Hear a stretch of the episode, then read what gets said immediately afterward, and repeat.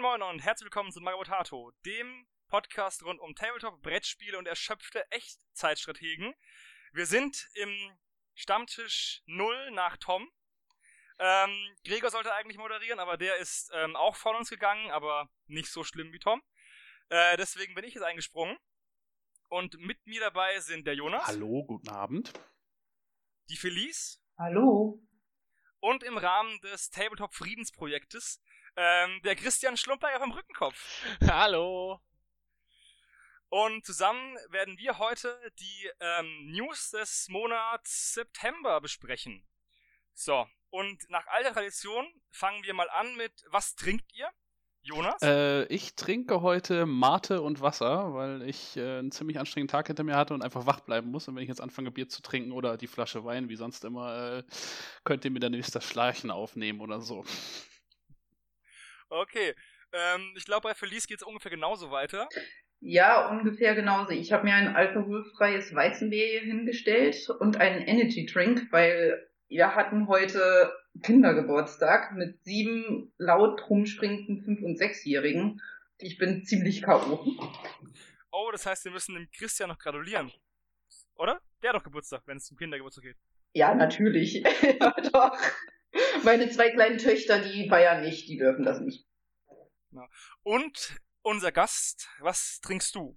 Ähm, völlig unkreativ steht bei mir ein Kaffee auf dem Schreibtisch. Ähm, ähnlicher Grund wie bei euch. Ähm, der Tag war ein bisschen anstrengend und ähm, wenn ich nachher noch was malen will, muss ich mich irgendwie wach halten. Ja, ich trinke gar nichts. Weil ich, ähm, wie gesagt, spontan eingesprungen bin und deswegen nicht mehr die Zeit hatte, was zu besorgen. Tja, Hast ja mal Wasser. eine Runde. Oh. Genau, eine Runde Mitleid. und jetzt kommen wir zur nächsten Frage. Ähm, an was malt ihr? Ja, so, doch, doch. Ich fange gerne wieder an. Äh, ich habe einfach in meine Ork- und Goblin-Kiste gegriffen und einen Ork-Warboss rausgegriffen und äh, der wird jetzt bemalt. Den hast du jetzt schon bemalt. Nee, der wird jetzt bemalt. Ach so. Oh, wenn ich so schnell malen würde, du, in den ersten, wie lange sind wir dabei? Zwei Minuten 21 oder was?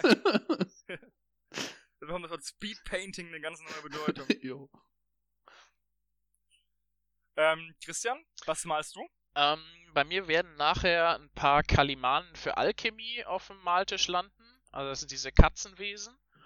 Und ähm, dann muss ich noch bei ein paar Feuerkreaturen für Summoners die Schuppen bemalen, was furchtbar spaßig ist und sich überhaupt nicht ewig hinzieht.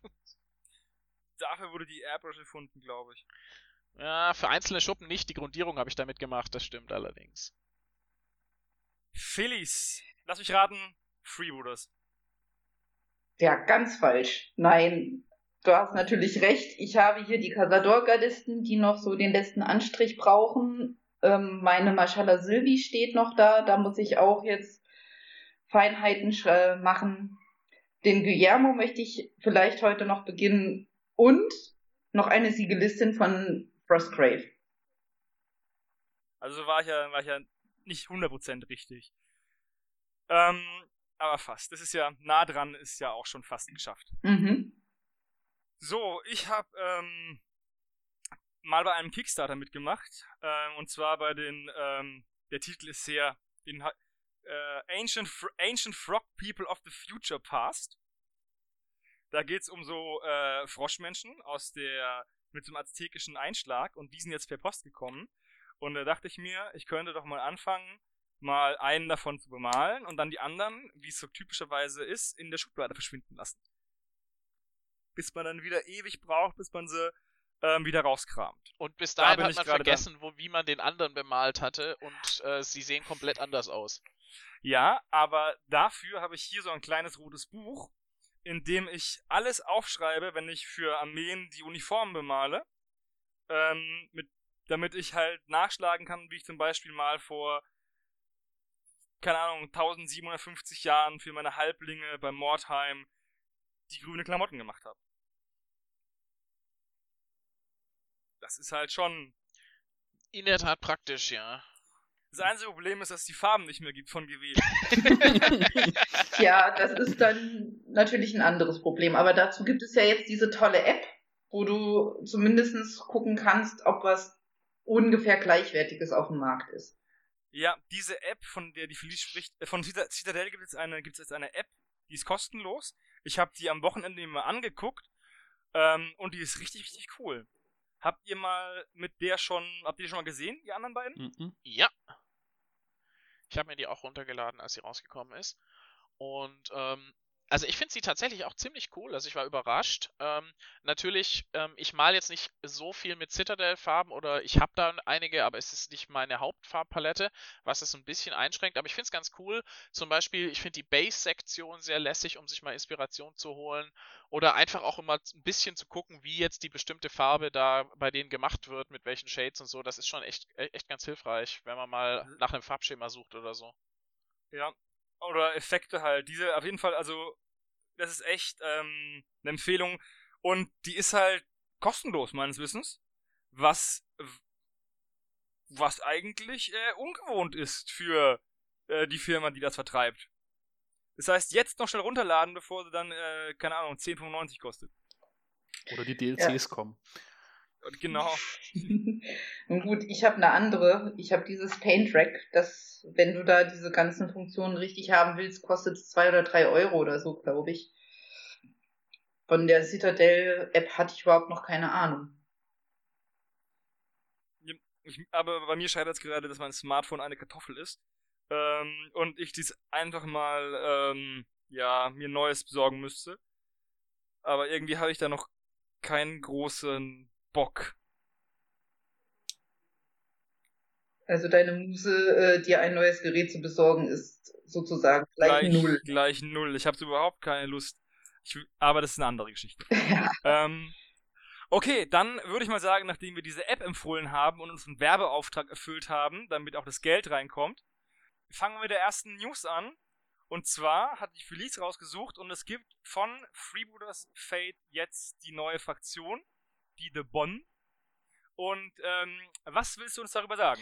Ja, ich finde sie halt cool. Ich meine, wir hatten ja jetzt auch, ähm, als dann diese Sache, die Releases zur RPC rauskamen, hatten wir ja auch schon eine Preview drin und ein paar Teaser sozusagen, bevor sie überhaupt rausgekommen sind. Und ich bin ehrlich gespannt, äh, wie die sich weiterentwickelt, diese Debon, weil mir gefallen die einfach vom, von der Aufmachung her. Und ja, ich freue mich schon, sie zu bemalen. Bei mir stehen ja schon die Figürchen. Mir fehlt nur noch jetzt diese Einzelfigur, ähm, dieser Eingeborene oder was es ist. Dieser Indogene? Genau. Weil der war da bei dem, äh, bei dem RC, äh, RPC Starterpack nicht mit dabei. Ähm, hat irgendjemand mit denen schon mal gespielt? Ich persönlich noch nicht, aber das liegt auch daran, dass sie bei mir eben noch unbemalt sind. Weil die, es wurde ja gesagt, dass die ähm, einen neuen, einen neuen Spielaspekt reinbringen und ich habe jetzt noch keine Erfahrung mit denen, deswegen wollte ich mal wissen, ob ihr da vielleicht schon was wisst oder wie der Hase läuft, wie es schon heißt. Also ich weiß nur das, was äh, uns so berichtet worden ist, dass es halt diese neue Regel in Reihe und Glied gibt und dass sie halt einzeln recht schwach sind, aber wenn sie dann zusammen sind, doch echt stark sein müssen. Ja, arg viel mehr weiß ich eigentlich auch noch nicht dazu, zumal ich bei Freebooter ähm, nicht so wirklich den Durchblick habe, weil ich selber nicht wirklich spiele. Aber ähm, ich gehe mal davon aus, dass es da einfach auch noch so ein bisschen dauern wird, bis die mehr Auswahlen haben werden, bis man gerade eben dieses Zusammenspiel zwischen mehreren Modellen ähm, und dieses gegenseitige Verstärken, ähm, bis das voll zum Tragen kommt. Ich nehme an, da wird es einfach noch mehr Auswahl dann auch brauchen und ähm, da muss wahrscheinlich noch so ein bisschen Zeit ins Land gehen, bis man das genau beurteilen kann, wie sich das im Spiel dann auswirkt. Also im Moment betrifft es ja, glaube ich, primär diese Standardschützen, die Füsiliere, oder? Ja. Und ähm, genau, wie es dann, äh, wie das dann weiter ausgebaut wird, dieses, äh, diese Idee, dass die sich gegenseitig verstärken müssen, um was zu reißen, da bin ich relativ gespannt tatsächlich. Also ich finde es auf jeden Fall mal eine nette Idee und äh, bin auch schon sehr gespannt, weil so die Teaser-Modelle, die sie uns ja auch schon gezeigt haben, diese Frau, ähm, die Daton D'Artagnan angelehnt ist, äh, das hat mir schon sehr gut gefallen und mir gefall, gefällt das Thema der Musketiere so und so sehr gut. Und deshalb freue ich mich richtig schon auf diese ähm, neue Fraktion. dass mehr Leute äh, Sachen rauskommen.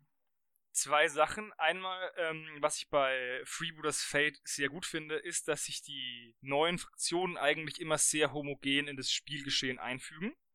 Und dass man daran, dass die nicht irgendwie so aufgepropft wirken, sondern dass die wirklich ähm, gut ausbalanciert immer reinpassen, bis jetzt zumindest. Und ähm, der Film Die drei Musketiere mit Orlando Bloom wurde hier in Würzburg gedreht. Und ähm, ja, deswegen wurde meine Buslinie zur Uni drei Monate lang gesperrt. Das war meine, ist eine negative Erfahrung mit Orlando Bloom. Spricht das jetzt für oder gegen die Debon? Ich bin mir jetzt nicht sicher. Ich weiß nicht, ich wollte nur mal das noch zu den Musketieren sagen. Weil ich habe ja sonst nicht so viel zu dem äh, Freebooters, ähm, also zu der Fraktion zu sagen, deswegen. Wollte ich immer einen Schwank aus deiner Jugend, das kommt immer gut. Ja. Ich meine, ja, du spielst ja, wenn du spielst, auch die Armada, gell? Ja, wenn ich sie mal angemalt, anmale. Manche Modelle sind halb angemalt und setzen Staub an. Oh Gott, ich, hab, ich bin so ein schlechter, so ein schlechter Mensch. Ich habe so viel. Ich könnte mich wochenlang in meine Wohnung einschließen und könnte Püppchen bemalen und wäre immer noch nicht fertig. Das ist auch die wirklich einzige, der einzige positive Aspekt, der mich vielleicht im Atomkrieg abgewinnen könnte, dass ich mal den Bunker ein bisschen Zeit zum Malen habe.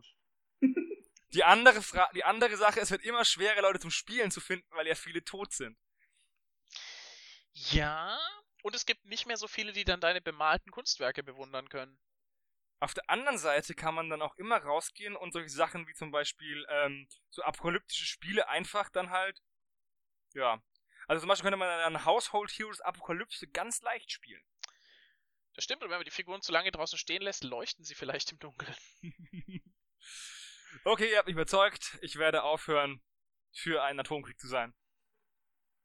Sonst noch irgendwas zu den The Bon von Freebooters Fate? Dann machen wir nämlich weiter. Ähm, von Zelote Managers gibt es seit neuestem einen Steingolem. Und äh, den hat auch Felice rausgesucht. Wir hätten vielleicht die äh, News nicht alphabetisch ordnen sollen, aber ähm, was möchtest du zu dem Steingolem denn sagen? Ja, ähm, wir hatten es ja im Clicksmarter auch über diese Preview zu diesem, was war es? Also es gibt auf jeden Fall einen Kickstarter von Sealet demnächst, äh, die hatten wir ein Preview drinne und ähm, einfach, wenn du dir den anguckst, der ist einfach echt schön gemacht. Ich finde die Qualität sehr schön und wenn man mal Geld hätte, könnte man sich, äh, könnte man echt schwach werden und sich solche Figürchen kaufen, um zu bemalen. Also ich bin da, also ich finde ihn eigentlich ziemlich kacke. Okay.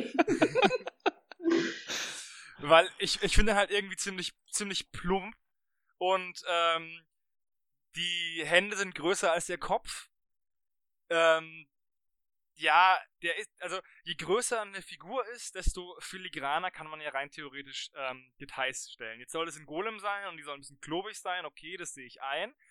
Aber ich finde ihn irgendwie nicht. Also ich finde einfach nur so, ich finde ihn irgendwie sehr, sehr zu klobig.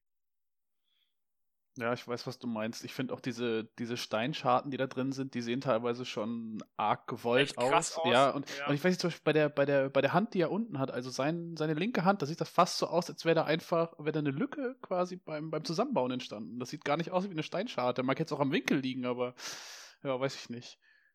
Vielleicht ist er aber schon alt und hat deswegen Falten bekommen. die guten Steinfalten. Oder, oder ist er einmal reingefroren. Das kann natürlich auch sein. Er hat da Froschsprengung gehabt, ja. Ja, aber wie gesagt, Geschmack ist, Geschmäcker sind jetzt zu, äh, verschieden. Aber ich, mich haut der nicht so von den, von den Socken. Ja, ich finde ihn eigentlich ganz nett, ähm, weil ich mir den relativ gut in der ähm, Fantastic Saga Armee von den Zwergen vorstellen kann. Die haben da eine Armeeauswahl, die ziemlich hinkommt. Und ähm, ich habe da, ich da haben bisher Leute, glaube ich, immer, was ich viel gesehen habe, ist von Mom Miniatures, die haben so ein ähnliches Modell, glaube ich. Mhm. Ähm, das ist bisher oft genommen worden dafür. Und ich finde, wenn man den so ein bisschen tatsächlich eben als äh, Steinwesen bemalt und auch mal ähm, vielleicht, so, ich weiß nicht, vielleicht im Stil, ähm, wie die Jungs von Tabletop Workshop zum Beispiel ihre, ihre, ihre Mauern immer bemalen, ähm, das könnte schon ziemlich cool aussehen, glaube ich. Und ähm, ja, klar, der ist klotzig modelliert, der ist ähm, alles in allem ja sehr schon sehr grob und auch natürlich statisch, aber ich finde, das passt zu einem gewissen Grad. Wie diese Scharten dann aussehen, wenn sie bemalt sind, ob die zu mal zu sehr einfach drin reingezogen sind und zu wenig natürlich wirken, das kann sein tatsächlich. Mhm. Wie gesagt, du sagst, ähm, bis zum gewissen Grad soll er klobig sein, aber für mich ist dieser Grad halt überschritten. Für mich sieht es halt aus wie so ein wie, wie wenn ein fünfjähriges Mädchen so ein Gingerbread-Sache in den Ofen dann so backt. Und dann geht die Form auseinander. Und dann ist es so ein bisschen, ja, so sieht er für mich aus. Oh, gut, vorstellen könnte ich mir den auch noch. Also bei Ninth Edge gibt es auch eine Auswahl bei den Zwergen, wo der ganz gut passen könnte. Ja, ich meine, jetzt kostet er wie viel? 10 Pfund? Pfund? Also von daher kann man schon nehmen. Ja, 10, ja, 10 Pfund ist natürlich nicht so viel. Also, Kann sagen. Das stimmt schon. Da machst, du, da machst du nicht viel falsch. Nee, eben, ich. das denke ich mir halt auch. Also dafür wäre es fast wert, tatsächlich mal auszuprobieren. Einfach, wenn er dann tatsächlich wirkt, ist das natürlich auch ein cooles Modell, wieder um aufzulockern. Ne? Also es gefällt mir dann schon. Was ich glaube, ich glaube, was ich bisher so gesehen habe, haben Zenit eine relativ gute Gussqualität. Ähm, zum Beispiel im Gegensatz zu Mom Miniatures, die sehr, ja, ich würde mal sagen, limitiert sind von ihrer Gussqualität her, was natürlich auch bei den Preisen nicht so das, nicht so das Wunder ist. Ähm, von daher wäre es tatsächlich mal so was, was man sich anschauen könnte, ähm, wenn man eben so eine Kreatur sowieso sucht für irgendein Armeeprojekt. Ja, also suchen tue ich sowas nicht. Ähm, Sealet mag ich halt auch deswegen, weil die haben so schöne Streugelände. Und äh, unser Daniel hier aus dem Team hat sich ja tatsächlich schon von den Streugelände geholt. Und der war sehr begeistert davon, von der Qualität. Warte mal, da muss ich mal draufklicken. Auf die, mir dieses Streugelände anschauen damit ich dir was dazu sagen kann. Ja, die, also wenn man auf die Seite geht, haben die ja da oben so ein bisschen Dungeon-Zubehör. Das sieht eigentlich ziemlich cool aus. Also die, die Schreibtische und das Spinnrad und dieser wahrscheinlich sehr unbequeme, aber sehr coole Sessel. Und haben die da unten, die haben da sogar so eine Tabletop-Platte. So ein, dieses, dieses Achteck. Wie geil. Seht ihr das? Bin gerade am gucken. Lass mal kurz gucken. Ich bin jetzt schon weitergegangen, von daher gesehen sehe ich das Anfangsbild leider nicht mehr. Wenn man auf da Webshop klickt, dann ähm, sieht man da diese, dieses Bild mit diesem Dungeon-Zubehör. Und dann ist auch dieser, dieser äh, Kürbiskopf und davor ist so eine Tabletop-Platte mit so einem modellierten Gelände. Mhm. Oder Strategie, äh, Strategietisch oder irgendwie sowas in der Art. Aber diese Streugelände, also wie gesagt, ich finde es ziemlich cool, auch die Bücherregale und so. Ja, die haben schöne Sachen, auf jeden Fall. Ja, definitiv. Also die, ähm, die können das schon. Die sind auch relativ gut, was, äh, wenn es ins 3D-Drucken geht. Ich glaube, die machen für viele, ähm, für viele Firmen übernehmen die den 3D-Druck von irgendwelchen Mastermodellen. Da kann ich gar nichts zu sagen. Da bin ich zu ähm, ja. Ja, die machen, die machen, ähm, Die machen? Die machen 3D-Druck. Ich war gerade von der, ähm, bis zu einem Mikron Layer und ich dachte, und ich bin mir gerade nicht sicher, ich dachte, Mikron wäre immer eine Druckeinheit. Aber das werde ich privat recherchieren.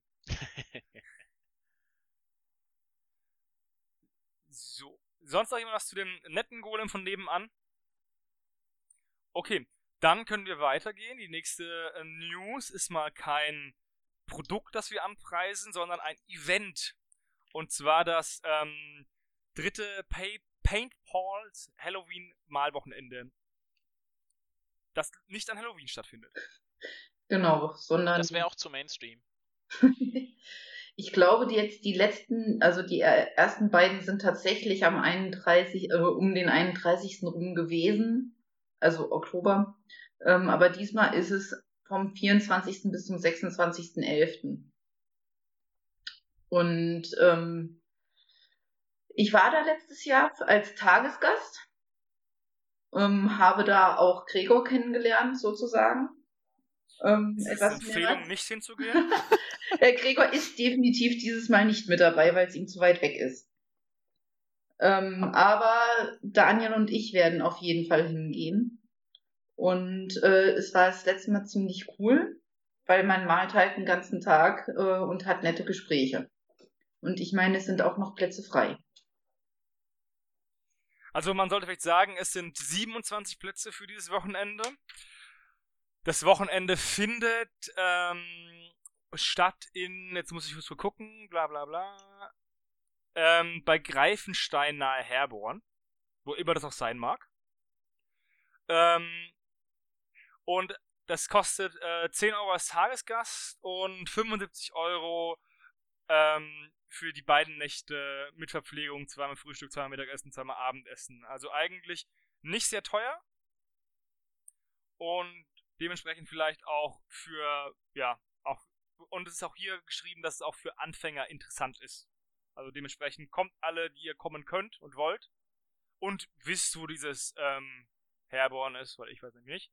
Ich Ich meine, es ist bei Limburg in der Ecke. Ja, das ist bei uns ah, in der also, Ecke, ja. Mittelhessen. Ah, das schöne Mittelhessen. Genau. Nee, wir hatten auch überlegt, ob wir hinfahren. Also ich mit meiner Frau ist dann leider was dazwischen gekommen und äh, das Elektroschnitzel, Grüße an dieser Stelle, wollte das nicht so wirklich wahrhaben und hat uns noch lange versucht zu behaken über E-Mails, dass wir doch bitte kommen. Aber wie gesagt, es hat leider, ist uns was privat dazwischen gekommen und von daher, ja, vielleicht nächstes Jahr. Also es klingt auf jeden Fall sehr sympathisch, waren selber jetzt noch nicht da, aber so macht, macht einen tollen Eindruck.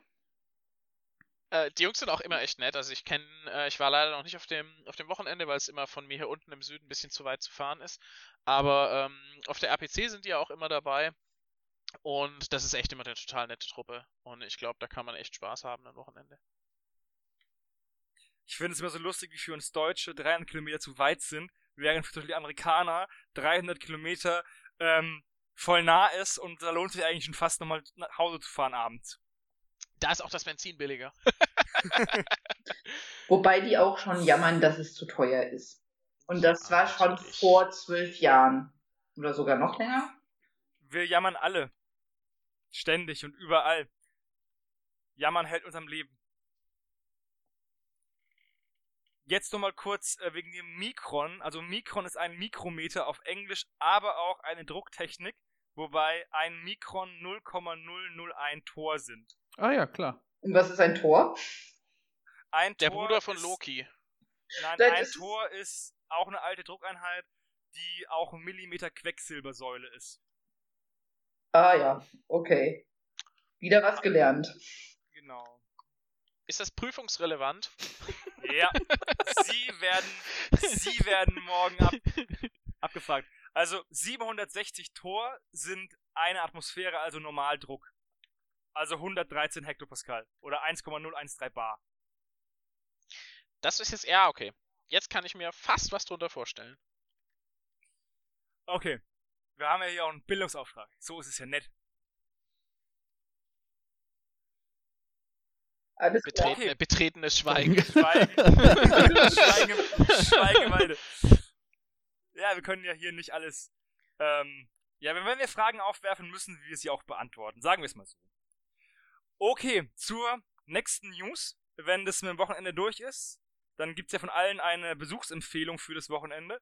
Ich persönlich bin so ein Einsamkeitsmaler. Okay. Wenn ich, wenn ich mit Leuten male, dann bin ich immer so abgelenkt, dass ich zu nichts komme.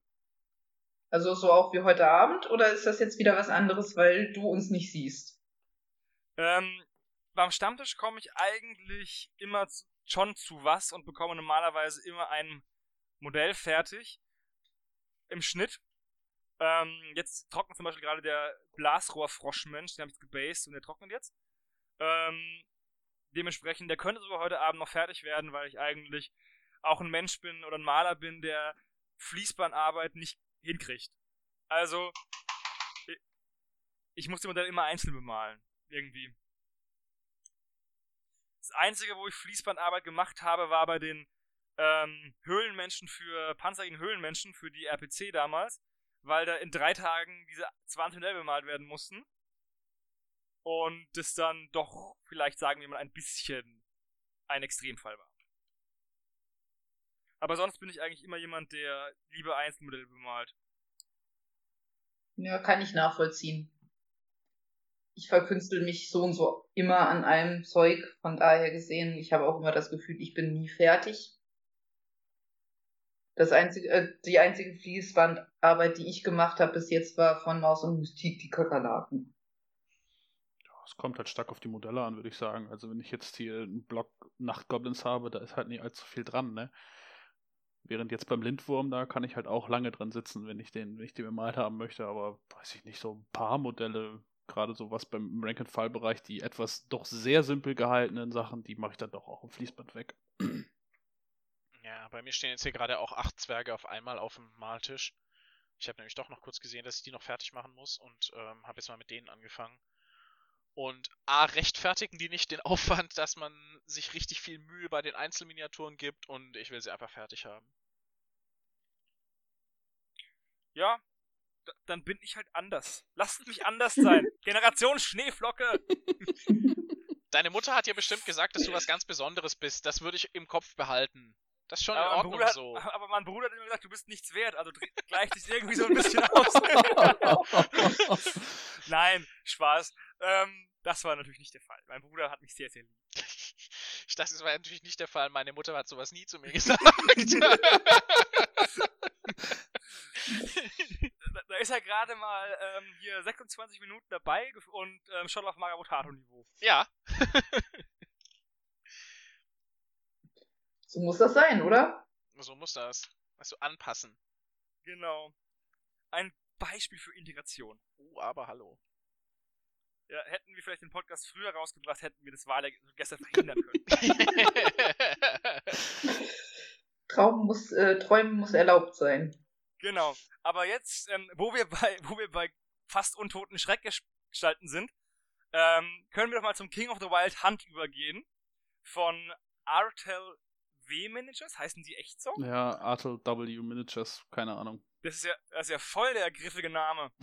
Ich glaube, das ist ähm, der Name oder Künstlername oder was auch immer des Ein-Mann-Haushalts, der da dahinter steht. Wäre schlüssig, ja. Also irgend sowas. Ich glaube, das ist so eine so ein, äh, so ein Ein-Personen-Ding aus, äh, aus, keine Ahnung, Russland, Ukraine, irgend sowas wieder. Ja, wahrscheinlich Brother Winnies äh, Cousin oder so. Ja, irgend sowas. Modelliert aber etwas besser. Und weiß vor allem immer Klamotten modelliert. Ja. Oh ja. Und hat Warcraft-Figuren, die hoffentlich demnächst bei mir ankommen. Ich habe nämlich da bestellt. Ah, okay. Na, sch schade, dass es noch nicht da ist, weil bei solchen kleinen Shops ist, es, Shops ist ja, ähm, die, die meisten Sachen sehen zwar gut aus, aber man muss dann immer erst, naja, mal bestellt haben, um zu wissen, dass es gut ist oder schlecht ist. Ja, ich bin gespannt. Ja. Ist von dem auch, ja, von dem ist auch genau dieser, ähm, dieser äh, feige Kommissar und sein stinkender Diener, Ja. den wir auch neulich in den News und im Podcast hatten. Ja, genau. Ah, daher kenne ich den Mann. Dieser Totally Not Eisenhorn und ähm, die ganzen anderen inspirierten Modelle sind alle von dem. Schade, dass er noch nicht da war, dann könntest, hättest du uns sagen können, wie die Gussqualität ist und der ganze Kram, weil hier zum Beispiel, ähm, der hat ja recht viele Render, wenn ich das so sehe, als ähm, Miniaturenbilder. Mhm. Und da ist halt immer, ja, Render sind halt immer gut, ne? Aber wie dann die Druckqualität ist, ist dann halt eine andere Sache. Ja, ich bin mal gespannt, aber ich ähm, hatte, glaube ich, mal gehört, dass die nicht schlecht sein sollen, die Sachen. Ja, ich, ich guck, ich klicke auch gerade durch, den- durch den Shop und bei älteren Modellen hat er auch ähm, sowohl mal ein bemaltes Bild dabei, als auch mal ähm, ein Bild vom Cast. Und die sehen echt nicht schlecht aus. Also Lieferung dauert halt so ein bisschen, also es ist schon eine Weile her, dass wir da bestellt haben, glaube ich. Aber ähm, genau. Ist halt Russland, ne? ja, genau. Ich bin immer gespannt, wenn es da ist. Ob's das Muss halt mit, muss halt mit. Pferdewagen an die polnische Grenze. genau, sowas. Ja, wo, ähm, wo kommt, also ist der The Wild Hunt, ist es von Witcher? Das Modell? Also dieser King of the Wild Hunt? Keine Ahnung. Ich habe keine Ahnung. Er hat mich aber so ein bisschen an Herr der Ringe erinnert, finde ich. An die menschlichen Geister. Ich dachte schon Frodo. ja, total Frodo. Frodo in seiner, in seiner Gothic-Phase. du bist nicht mein richtiger Vater, Bilbo! Das, das alternative Ende, wo er es doch nicht geschafft hat, den Ring loszuwerden, gell? Genau, das, genau so sieht das aus. Also ich habe den, ich hab den gerade mal kurz gegoogelt, der ist aus Witcher. Ah, ja. Ich habe zwar, also ich habe The Witcher, dieses Spiel nie gespielt, aber ich habe mal das Hörbuch von dem ersten Buch gehört. Aber irgendwie finde ich das alles sehr verwirrend bis jetzt. Vielleicht fange ich da, also, vielleicht, ich werde dem, dem ganzen Franchise nochmal eine Chance geben, aber da ich zurzeit eh nicht zum Zocken komme, bleibt ja nur das Hörbuch, da muss ich mal, mal gucken. Gibt bestimmt bei Spotify oder bei Audible. Bestimmt. Witzig, ich habe gerade das Bild gefunden, an dem er sich, glaube ich, orientiert hat. Und der ist gar nicht mal so schlecht getroffen. Oh ja. Ja. Ja, durchaus cool. Jetzt stellt sich die Frage, ist das ein Skelettkopf in einem viel zu engen Helm oder ähm, ist, der Hel ist das Skelettkopf vorne drauf modelliert? Der ist verwachsen. Ja, so für, sie, also für mich sieht das auch aus wie ein Teil.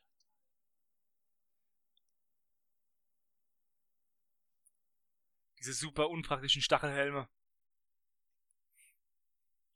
Aber naja wenn man, wenn man halt äh, der böse Herrscher sein will, muss man halt auch ein bisschen ähm, Understandment zeigen. Damit, man kann dann nicht mit so einem Hello Kitty Fahrradhelm rumlaufen, wird man nicht ernst genommen. Nee, da muss man schon auch Opfer bringen. Ja, da muss man eben so einen total, total unpassenden Helm tragen, der einem die ganze Zeit äh, oben den Türrahmen verkratzt, obwohl man den ja eigentlich aus Mahagoni gekauft hat und sich jetzt mal ärgert.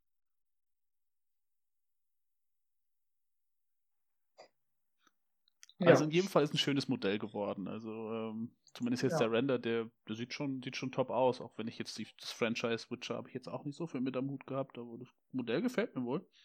Ja, genau deswegen habe ich es auch ausgesucht, weil ich das Modell echt cool fand. Steht da was zum Maßstab eigentlich bei? Äh, war der 35 mm, glaube ich. nee, 28. 28. Uh, 28. Da wird er ja sogar interessant. also, ich fand ihn jedenfalls sehr schick und ja. Kostenpunkt ist ähm, 13,08 Euro. Das finde ich ja auch so geil bei den Sachen aus, ähm, aus Polen oder aus, aus, aus Russland. Die haben immer so geile, so geile Euro-Kosten. 13,08 Euro. Ist einfach super cool. Und dann sind die meisten noch ohne Steuern oder so. Nee, der kostet ja, 13,97 inklusive unserer Steuer zutreffend. Also irgendwie, ja. Scheinbar drin. Ja, gut, man muss dann noch den Zoll bedenken, ne? Wobei bei der kleinen Menge ist es wahrscheinlich noch frei. Naja, gut, dann musst du dir aber auch wieder denken, lohnt sich der Versand halt wieder, wenn du in der kleinen Menge bestellst. das geht dann ja. vor und zurück. Also ich habe bei ich habe mal bei V&V Managers bestellt, die sind ja auch in, ähm, in Russland ansässig und da war der Versand nicht unbedingt sehr teuer. Okay. Also. Kostet die Pferdekotsch ähm, nicht so ähm, viel. Nee, also ich habe eine Karotte und einen Sack Hafer geschickt. und dann war das Paket gleich vier Wochen später bei mir. Mhm. Nee, also, also ich, ich, hab, ich weiß es nicht auswendig, aber ich habe mir nur eine, also ich habe mir nur mal zum Gucken diese, ähm, so ein Viererpack Wikinger gekauft von den V&V-Managers und ähm, das hätte ich bestimmt nicht gemacht, wenn es 10 äh, oder 15 Euro Porto gekostet hätte. Ja, ja, klar. Ja, klar. Dementsprechend ähm, glaube ich, dass es nicht so teuer ist. Und zum Thema Zoll, ähm, zum Beispiel Victoria Lamb, die sitzt ja in Australien, die schreibt auf jedes Paket, was sie wegschenkt. Weil dann ähm, irgendwie die Chance, dass es beim Zoll durchgeht, größer ist. Das stimmt.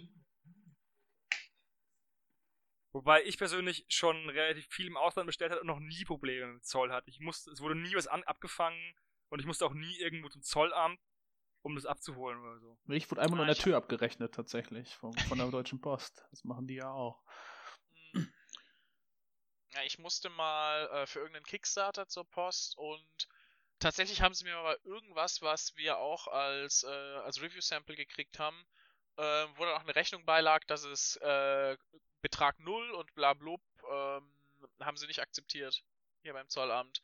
Haben sie mich im Shop nachschauen lassen und vor Ort zeigen lassen, was die Dinger kosten und dafür habe ich dann den Zoll bezahlt. Man könnte glatt meinen, du wärst ein Terrorist. Furchtbar, ja. Gib dem Mann doch eines sein Spielzeug.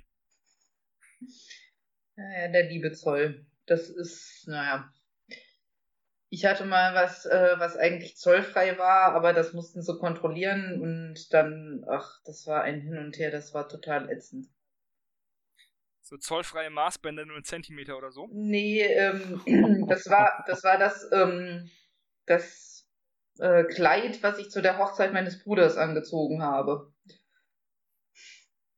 Das hatte ich mir aus China bestellt und ja, irgendwie. Echte, echte Ballonseide. Ja, genau.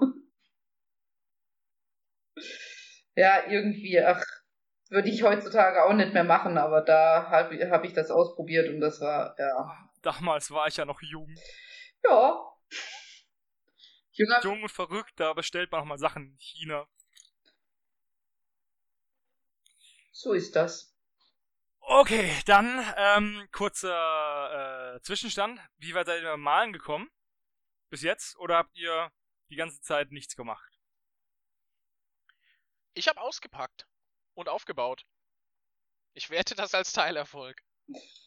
Das ist doch schon mal was, ja. Ja. Dann kannst du ja schon fast wieder äh, einpacken und aufräumen, weil wir sind fast fertig. Yeah! nee, ich bin mit meiner, äh, mit der Orkhaut bin ich jetzt so auf den letzten Metern. Und dann geht's mit der nächsten Stelle weiter. Ja. Ich habe das Kopftuch meiner äh, Siegelistin bemalt und habe so ein paar Highlights bei meinem einen Casador-Gardisten gesetzt. Wie gesagt, ich habe nur den Froschmensch gebased und grundiert. Weil ich ja spontan eingesprungen bin, habe ich das jetzt auch mit dem Pinsel grundiert, weil ich jetzt nicht, weil ich jetzt nicht wieder Hans Reiner die Airbrush im Podcast anschmeißen wollte. Die ich auch nicht habe, aber es ging um einen Mit Witz. so Strohhalm, das geht auch noch. Erst in den Mund und dann du aufs Modell rotzen. ja. Ist auch super gesund, wenn du mir das Ganze mit, äh, mit Schwarz machst, hast halt dunkle Zähne und dann musst du halt mit Weiß nochmal zum Abschluss, damit dann die Zähne wieder strahlend weiß sind. Mhm. So macht man das. So funktionieren diese komischen Zahnpflegedinger. Also. Ja. Man zieht ein, man zieht einen Skullwald durch ein Strohhalm. Genau, das ist wahrscheinlich einfach nur clever umgepacktes Alpina-Weiß. Ja. Oh mein Gott, ja. Apropos, da fällt mir ein, dass ich mir wieder ein Weiß kaufen muss, weil ich keins mehr habe. Aber ich will so eins in der Dropperflasche, weil irgendwie habe ich immer, je länger ich das Weiß benutze, desto mehr ist es eher, ja, wie ein Clown nach einer Sauftour. Nicht Oh. witzig? Na- Nein, voller Farbsprinkel. Ja, so. Und deswegen, aber der La kein Laden hier in Würzburg hat so, hat so ähm, Dropperflaschen, die haben alle nur die GW-Pötte, vor allem der GW. Echt, der GW Das hat ist nur. Frechheit. Das ist eine Frechheit, genau. Da würde ich ja nicht mehr hingehen. Immer dieses Gewaltmonopol auf den ihre Sedell-Farben. Jetzt wollen die mich auch mit dieser App ködern. Schweinepriester. Ja, und das auch noch für umsonst. Furchtbar. Genau. Ja, das ist wie beim Drogendealer, der erste Schuss ist umsonst, ne? Mhm. Und wenn du mal angefixt bist, dann ziehen die Preise an. Ähm, wo wir gerade bei Drogen sind, könnten wir zur nächsten News kommen, und zwar nämlich zum Redaktionsmalwochenende von Marabutato. Ja, ich wollte da einfach nur mal kurz drüber gesprochen haben, dass das sehr, sehr schön war. Ja, Ja. das war sehr cool. Ja, ich meine, wir, wir haben da ja nur äh, in, ja, wie, viel, wie viele Leute waren wir jetzt insgesamt? Zwei, vier, sechs, acht? Ist das richtig? Ja. ja. Ich meine acht. Dass wir da zu Achter in einem, einem sehr netten äh, Ferienhaus, Ferienwohnung saßen und ähm, ja, ich bin mit Daniel dann am ersten Tag einkaufen gefahren und ähm, das war ein Abenteuer für sich, weil wir noch sehr weit draußen waren und der erste Edeka, bei dem wir gehalten haben, da konnte man einmal drin umfallen und war durch. Ja, und der zweite, dann mussten wir dann da irgendwie noch 20 Minuten wieder durch irgendwelche Serpentinen fahren und ähm, auf einmal hörte der Weg auf und dann am Horizont tauchte die Edeka-Flagge auf und wir waren erleichtert und konnten endlich einkaufen für die ganze Meute. Möchtest Ähm, du auch gleich noch sagen, wie er hieß? Nee, das möchte ich gerne bleiben lassen. Nicht, dass wir gleich wieder Probleme kriegen hier in den Kommentaren, weil wir beim Edeka Rommel einkaufen waren. Jetzt habe ich es doch gesagt. Nee, ähm, Nee, es war auf jeden Fall. Also der Rommel war ja kein Nazi, das war ein ganz normaler. Jetzt geht's wieder los hier. äh, so viel zum Thema Bundestagswahlen, ne? Nee, ähm, auf jeden Fall war, war ein sehr tolles Wochenende. Ich weiß gar nicht, kommt eigentlich nochmal ein Blog von uns? Das weißt du wahrscheinlich besser, Philly. Hat dein, Also dein Mann irgendwas geplant? Eventuell, wir, wir hatten ja auf jeden Fall ein paar Sachen getwittert und auch auf Facebook gezeigt. Ähm, wir hatten, glaube ich, schon überlegt, was dazu zu machen. So zumindest einen Bilderblock nochmal so, alle Bilder zusammenfassend und so ein bisschen was erzählen. Ja. Aber dann haben wir gemerkt, dass es Arbeit ist und dann hat man keinen Bock. vor, der Arbeit, vor der Arbeit drücken wir uns hier ja nicht hier bei Magabotato. Nee, also war, war ein sehr schönes Wochenende, haben gut gegessen, viel Spaß gehabt, viel gelacht, viel Scheiß erzählt und äh, ja, doch, Ja. wird super, war super, meine ich. Und wird auch wiederholt werden. Auf jeden Fall. Und hoffentlich hast du dann auch Zeit, Hannes. Ja, bestimmt. Oder nicht, wir werden sehen. Ja. Was, wa, die Zukunft wird viel bringen, auch morgen. Das war's eigentlich nur, was ich dazu sagen wollte. Ja, wie gesagt, schade, es hat halt nicht ge- gepasst bei mir zeitlich. Man muss halt auch irgendwie sein Privatleben und Arbeit und Geld verdienen und den ganzen Scheiß irgendwie auch reinbringen. Jo. Aber jetzt gehen wir zur ähm, nächsten News. Das ist von Kulqua Games. Sind das die Hammerträger? Das ist der Hammerträger. Das sind drei, ja, der Hammerträger. Entschuldigung, Ja. tut mir leid. Asche auf mein Haupt. Mhm. Ich wollte nur sagen, das ist eine Miniatur, die gedreht ist auf den unterschiedlichen Bildern. Das sind nicht drei Miniaturen. Ach so. Ah. Ah. Jetzt habe jetzt hab ich dieses Konzept Perspektive Dann, verstanden. super, ne? Das ist praktisch bei dem Hobby. Ja. Hier, hier in Bayern ist ja alles 2D. Ach, echt? Ja. Ach, kein Wunder, dass die. Vor allem das Denken. ich wollte es gerade sagen. ah, herrlich. Und ich darf das ja, ich darf das sagen, ich wohne fast da.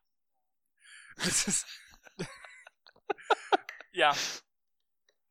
Wo kommst du denn her? Ich wohne in Aus, aus dem wunderschönen Städtchen Fast Bayern. Hat fast Bayern, Fast. genau. äh, aus fast Bayern. Das ist kurz hinter gerade noch Württemberg.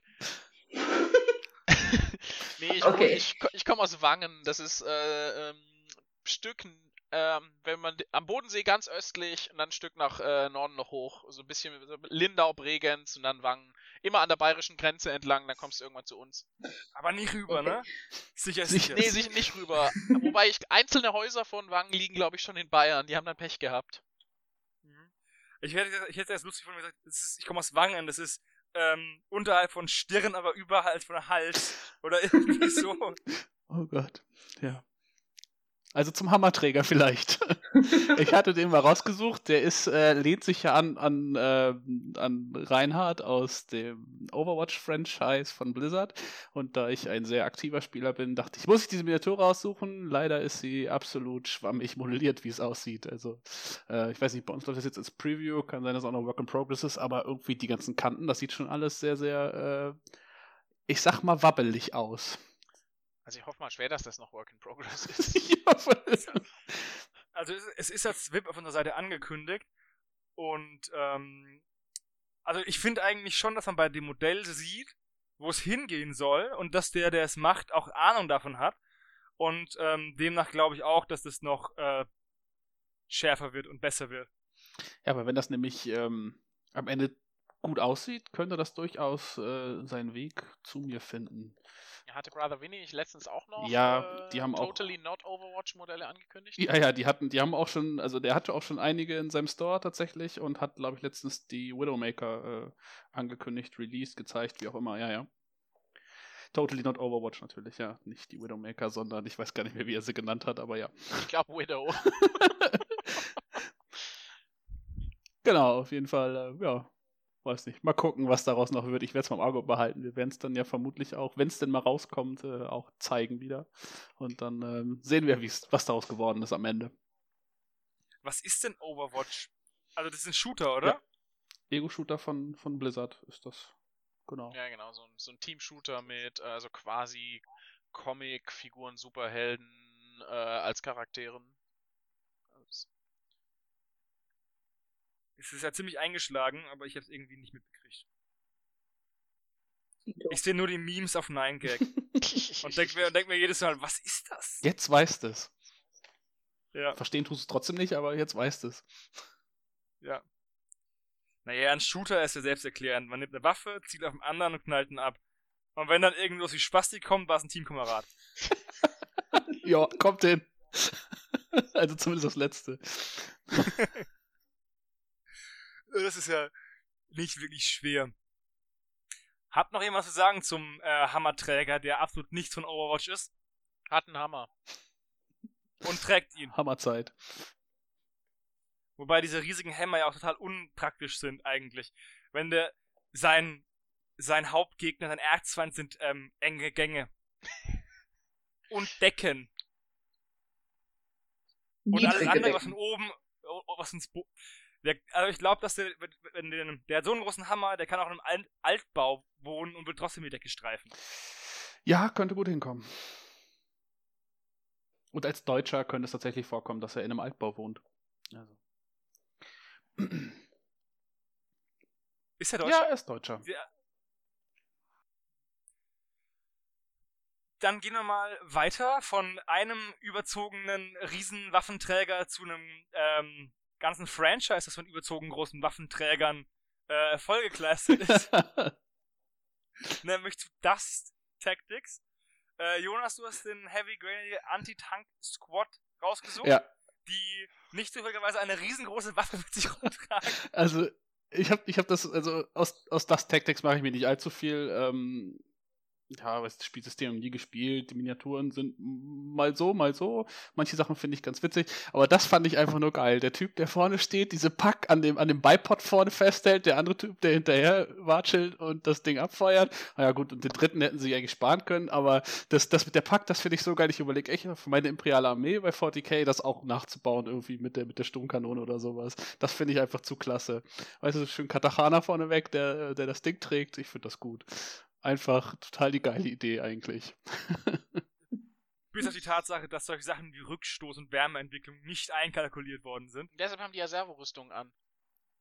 Genau. Allerdings, ja, allerdings äh, verstehe, frage ich, frag ich mich dann, warum sie dann nicht auch die Waffe so bauen, dass sie mit den Servorüstungen zusammenpasst und warum die denen einfach irgendein Ding mit Tripod in die Hand drücken und dann sagen, hier tragt mal und feuert bei Bedarf. bei Bedarf zwei, drei Kugeln applizieren. Wie so ein Medikament. naja, es ist halt durchaus so, dass dem, also es ist ja auch schön so, dass äh, im Bereich Coolness oft, also im Bereich Coolness oft die Sinnhaftigkeit von Waffen oder Design ähm, untergeordnet ist. Die Tatsache zum Beispiel, dass das Magazin hinten, also da, hinter dem zwei, hinter dem ersten Träger rausguckt ähm, und wenn der es so packt, dann würde er beim Rückstoß immer wieder das Magazin hinten in seinen Kopf schlagen, an den Helm. Das ist auch echt uncool. Und der, ähm, und außerdem sieht der Schütze nicht, auf was er schießt. Der muss sich also auf die Kommandos und den Vordermann verlassen. Sowas wie rechts, nein, das andere rechts, höher. Und dann kommt sowas hinten so, nicht auf uns, du Trottel! und, rechts, höher, rechts, tiefer, au! genau. Genau, irgendwie so. Außerdem brauchen die auch immer zwei Typen, die immer gleich groß sind, weil wenn der andere zu klein ist, schießt du nur in den Boden und wenn der andere zu groß ist, bist du eine Flagge. Da werden nur Zwillinge angeworben für diese Eineiige, bitte. ja. Oh das ist, also, das sind so ein paar grundsätzliche Designschwierigkeiten, wenn man dieses Konzept in die Realität übertragen würde. Aber sonst ja, es ist schon ziemlich lässig. Ja, darum geht's sieht wieder. Ganz witzig, sieht ganz witzig aus. Bei Dust hast du ja immer mal wieder so Sachen, die total bescheuert sind, aber irgendwie witzig. Ja. Es ist nichts zu dem anderen, wie heißt das, ähm, wo wir neulich den Panzer besprochen haben, den nur nach vorne feuern kann, weil das Rohr fest montiert ist auf dem Panzer und noch abgestützt und angeschweißt. Ah was der Gregor immer so cool findet und findet und alle anderen irgendwie kacke. Weiß ich gerade nicht. Fällt mir auch nicht ein.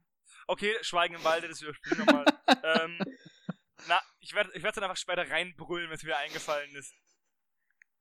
Mach das. Ja. Aber ich glaube, äh, dann sollten wir zur nächsten News weitergehen, oder? Können wir machen. Wir können auch einen Preis gucken. Ähm, die Sachen von, kurz noch, die Sachen von Dust sind teilweise pre-painted, Ja. oder? Ja. Genau, also der Da gibt's immer mehrere Varianten in der Regel. Du kannst das Pre-Painted kaufen, Deluxe Pre-Painted, das dann tatsächlich auch painted ist und nicht nur grundiert mit Decals. Und du kannst es als Bausatz kaufen, also quasi komplett unbemalt. Schon irgendwie interessant. Also, Ja, aber es muss ja Ja. laufen scheinbar, weil so, Ja. er hat es ja nicht dran gegeben, ne? Also, auf der anderen Seite ist es ist das wirklich äh, der einzige wirklich Spielehersteller, den ich kenne, der das anbietet. Also Tabletop-Hersteller. Also X-Wing ist klar, diese Modelle sind pre-painted, aber da hatten wir eh schon relativ äh, hitzige Diskussionen, was das jetzt ist, aber das ist ja, das ist ja eindeutig ein Tabletop. Also anscheinend muss sich das für ihn lohnen, aber für alle anderen Hersteller irgendwie nett. Ich glaube, das ist auch so ein. Ich weiß es jetzt nicht wirklich. Immer wenn ich das bei, bei uns schreibe, heißt es nie, ich kenne hier ganz, ganz viele, die das spielen. Aber ähm, ich glaube, das ist echt so primär auch ein Thema für, für den US-Markt. Weil ich glaube, Pre-Painted läuft generell in den USA viel besser als äh, in Europa. Und ähm, ich glaube auch Dust hat wahrscheinlich garant sein, den, die Mehrzahl der Verkäufe in den USA, würde ich wetten. Also ich persönlich habe noch nie jemanden das spielen sehen. Doch vielleicht, also vielleicht durchs periphere Sehen auf einer Messe, aber ähm, schon richtig nie. Ich wüsste auch jetzt nicht unbedingt, wie die Regeln sind. ne, auch ke absolut keine Ahnung. Aber okay, das, ich wollte nochmal noch mal kurz fragen und ja, es ist Pre-Painted. Das finde ich nur einfach jedes Mal interessant, dass das halt sich trägt, der Aufwand. Weil so ein, ähm, wenn man einen Malauftrag an jemanden rausgibt und der soll es nur einigermaßen nicht scheiße machen, ähm, dann geht es sofort ziemlich ins Geld. Vielleicht lassen die das auch irgendwo in Bangladesch von Kindern bemalen. Ich, mich würde noch interessieren, wie viel davon zum Beispiel gestempelt ist, also gedru quasi gedruckt und nicht wirklich bemalt. Also die X-Wing-Sachen sind ja teilweise, glaube ich, auch, ich weiß nicht, ob die gestempelt sind teilweise, ich glaube es aber. Ich glaube auch, dass die gestempelt sind, weil ich mal ein paar Modelle gesehen habe, wo die Bemalung so leicht versetzt ist. Gewesen ist. Also sozusagen, du hast, du hast da ein Dreieck und dieses Dreieck soll orange sein. Und dann ist das Dreieck halt nicht genau da, wo das Dreieck auf dem Schiff ist, sondern so ein bisschen leicht schräg versetzt. Ah, Das wäre halt ein Indiz dafür, dass es gestempelt ist, aber ich würde jetzt nicht dafür darauf, darauf wetten unbedingt. Ich kann mir vorstellen, dass es teils, teils ist, dass so, ein, so eine erste Schicht gestempelt und dann noch ein, zwei Sachen von Hand gemalt. Zum Beispiel. Wahrscheinlich auch in derselben Fabrik. Und dann machst du da, und dann, und dann machst du deine Dustpackung auf und hast Baby, äh, Barbies Traumfigur und irgendein Mädchen denkt sich, was, was macht meine Pack in meinem Kinderüberraschungsei für Mädchen? weil die Pack auch super gut in Ü reinpasst, aber ja.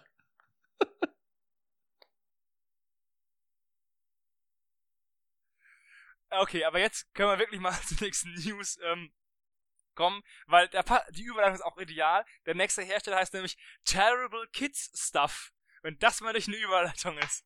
Wahnsinn. Ja, muss man selbst die Schulter klopfen. Das macht ja keiner. Du hast gesagt, du machst das selbst. Ja, ja, ich weiß. Ja, dann. Was von euch keiner machen würde. Oh, jetzt ein bisschen noch Würzburg Das sagst eiern. du. Also, wer hat die denn rausgesucht? Fangen wir mal so Ich. an. Und warum? Äh, ich, weil ich den Hexenjäger, der ja da äh, mit, mit bei ist, da ist ja immer eine Büste und dann sind da eben zwei Versionen von einem Hexenjäger mit dabei.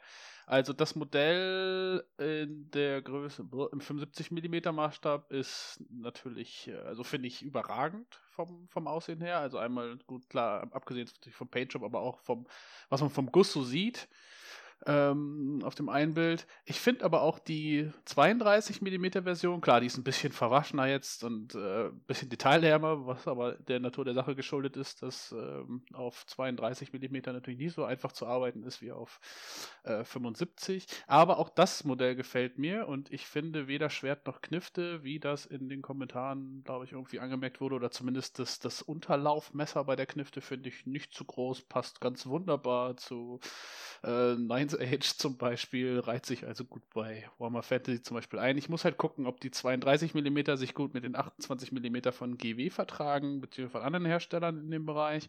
Aber ansonsten ist das echt ein Modell, was ich mir noch vorstellen könnte für mein Imperium. Weil Hexenjäger kann man nie genug haben. Genau. Bei so vielen Hexen aus.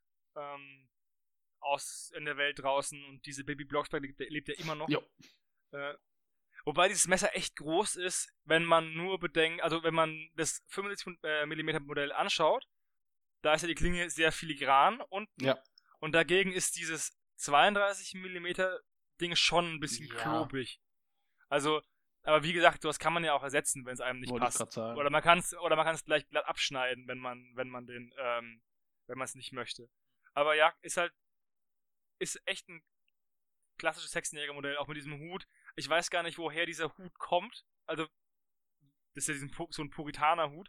Ähm, aber welcher ähm, wer den zuerst auf die Hexenjäger gesetzt hat bei Modellen, ob das GW damals schon in den 80ern war oder ob das noch länger zurückreicht. Also ich, mich erinnert der sehr stark an die Confrontation-Figuren von früher, und zwar die Greifen. Die hatten, das waren auch so ein religiöser Fanatikerhaufen und die hatten auch, ich glaube, waren es Inquisitoren oder die hatten auf jeden Fall auch so ein, ähm, so eine Figur, äh, Truppen, so ein Truppentyp, der so ähnlich war. Und ähm, der sieht eins zu eins aus, der würde da super reinpassen. Auch mit diesen, gerade mit diesen Klingen unter der Pistole, das hatten die auch alle und noch ein ganzes Stück klobiger, weil die Metall waren, die Figuren damals. Und ähm, von daher, also ich finde den ziemlich super. Ja, ich finde, ich, ich mag auch Hexenjäger und ähm, es gab ja diesen, dieses Modell Gideon Law oder wie der hieß, von Forge World, den Hexenjäger, von for, für 40k. Ähm, falls der dir was sagt, Jonas. Nee, der sagt mir gerade nix. Und der hatte auch diesen geilen Hut. Und ähm, allgemein waren die Hexenjäger von 40k immer extrem, extrem lässig. Die waren halt nur von den Spielwerten meistens extrem unnütz. Weil, äh, sobald man denen nicht irgendwie zumindest mal eine Serbebuchse gegeben hat, sind die ja relativ schnell umgefallen. Gut, kann sein, aber da mache ich mir nichts draus. Hauptsache sieht Ich schön aus. den hier auch in der Mordheim-Bande echt gut vorstellen. Habe ich auch schon gedacht. Ja, ja, der ist auf jeden Fall, ja. Das ist ja das, ist ja das, das Krasse an diesen Hexenjäger-Modellen. Die kann man, ähm, wenn die nicht unbedingt eine Plasmapistole haben, kann man die sogar sowohl für 40k als auch für Fantasy eigentlich eins zu eins umsetzen, einsetzen. Weil, was haben die? Die haben immer ein Schwert dabei und immer irgendwas zum, ähm, so Klimbim, ähm, Reinheitssiegel, Weihwasser, ein Buch, ein Kreuz, was man halt so braucht. Und es ist ja, sagen wir mal, zeitlos klassisch Ja. für, für beide Spielsysteme. Oder für alle Spielsysteme. Ja, deswegen gefällt mir das Modell Will- auch so gut, glaube ich. Will noch jemand was zu dieser geilen Büste sagen? Dem Typ mit dem Zylinder, der aussieht, als würde er, als würde er, keine Ahnung, ein schlimmer Verbrecher sein. Nee. also ich nicht. Der, der sieht echt so aus, als würde, ihm, als würde er der in einem Oliver's Twist Buch Kinder treten. Wer tut das nicht im Oliver Twist Buch? Ja, aber der ist prädestiniert dazu. Ähm, wenn jetzt jemand was zu sagen hat, kommen wir jetzt von äh, klassischen Hexenjäger-Design zu, sagen wir mal, sehr spezifischem Horror-Design. Und zwar zu den äh, Grimkins für von Privateer Press für War Machine Hordes. Das ist ja die neueste Frakt- Fraktion, die rausgekommen ist. Und ähm, ich habe ja vorhin gesagt, dass äh, sich die Devons bei Freebooters Fate sehr gut in das Universum eingliedern. Und bei diesen Grimkins frage ich mich so ein bisschen, ob die das auch tun. Also nicht bei Freebooters, sondern halt bei War Machine Hordes. Und gerade das erste Modell, dieses Frightmare, ist ja sehr interessant. Das ist das richtige Wort. Ich finde das voll geil.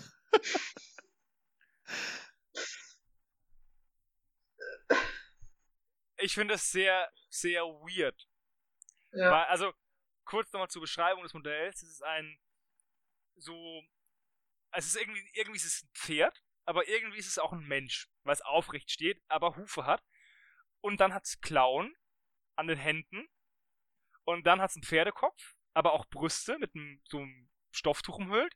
Und der Pferdekopf ist offen und aus dem Pferdekopf kommt sowas ein menschenähnlicher Kopf. Und aus diesem menschenähnlichen Kopf kommt so ein Elfenkopf, würde ich mal sagen. Hm, Ja, hätte ich jetzt auch so gesagt. Und dann, und dann denke ich mir, hat jetzt dieses Pferd, so wie bei Star Wars Episode 1 oder 2, ein anderes Monster gefressen, das gerade einen Elf frisst, wie mit dem, es gibt immer einen noch größeren Fisch? Oder ist dieser Elf der richtige Kopf des Modells?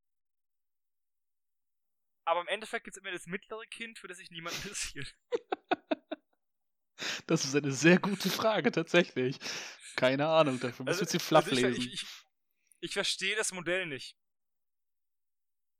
Ich verstehe nicht genau, ich verstehe, also, also ich finde, ich finde es immer schön, wenn, ähm, wenn innovative und auch etwas weirde Design-Ideen umgesetzt werden, weil sonst hat man halt nur den zigtausendsten Aufguss von einem Modell, was wir alle schon kennen.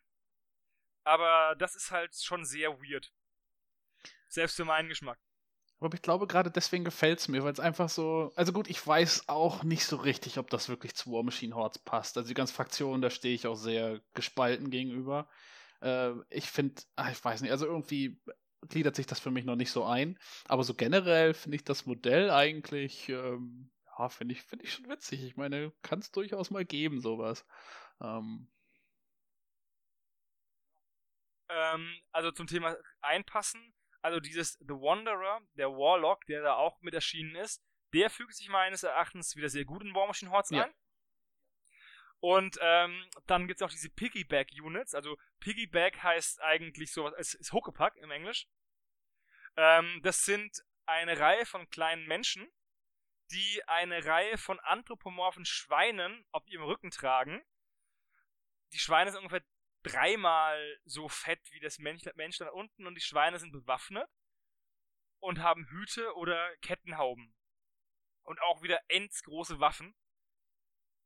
Und ähm, da frage ich mich auch wieder, wäre es nicht sinnvoller, den Träger wegzurationalisieren? dann müssen die Schweine ja Zu laufen. Steiger zur Steigerung der Kampfleistung. Weil komm, der Typ, der kommt noch keine fünf Meter weit. Dazu sind die teilweise noch blind. Also die, also, das ist dann ungefähr so, als, ja, wie der Flakschütze von vor, von hinterher. Rechts, rechts, rechts, links, links, zu weit. Pff. Aber die Schweine finde ich eigentlich ziemlich cool von der Idee. Passen nicht unbedingt zu War Machine Hordes, meiner Meinung nach. Aber die finde ich extrem witzig und die kann man, also zu irgendeinem Fantasy, zu irgendeinem verrückten Fantasy-Spiel passen die schon. Während dieses, ähm, keine Ahnung, diese Menage à Trois aus dem Pferd, ähm, irgendwie nirgendwo so richtig reinpasst. Ja, Ich meine, im Zweifel kannst du aus den Schweinen noch eine schöne Frostgrave-Bande machen, oder? ja, Frost, Frostgrave ist irgendwie das Ende für alle Ja, Modelle. deswegen halt. Ja. Irgendwie bei dieser, bei diesen, bei diesen Releases hier finde ich auch, also den Wanderer finde ich total genial. Also den finde ich vom Modell her auch echt wirklich super. Aber alles andere kann ich nicht viel mit anfangen. Ich fand ein paar von den Grimkin-Modellen ganz cool. Ob sie jetzt zu Hordes oder War Machine passen.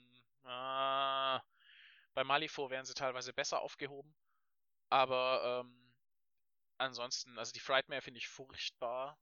Und ähm, den, also den, aber den Wanderer finde ich total genial. Den kann ich mir auch, den kann ich mir zum Beispiel wirklich gut bei, äh, sei es jetzt ähm, Frostgrave, Ghost Archipelago oder irgendwas vorstellen. Ich finde, der passt da überall echt gut rein. ja, der würde sogar zu Freebooters passen. Ja. Also, das liegt halt daran, dass er halt, Obacht, sehr generisch ist. Ähm, das zu dem Thema. Aber wie gesagt, ich, ich persönlich, also ich glaube auch die, ähm, ich lese hier zum Beispiel, das Pferd ist Miss in den Kommentaren. Ähm, die Meinungen gingen halt sehr auseinander, was es heißt. Also da hier, das Pferd ist witzig, das Pferd ist Mist, das Pferd ist Dreck, naja. Ähm, ich weiß nicht, ob es ein Pferd ist. Das, ähm, ja.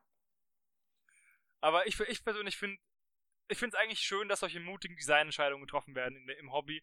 Vielleicht ist das nicht unbedingt das Modell, was wir brauchen, aber es ist auf jeden Fall schön, dass es sich auch entwickelt. Ist nicht das Modell, das wir brauchen, aber ist das, was wir verdienen, oder was?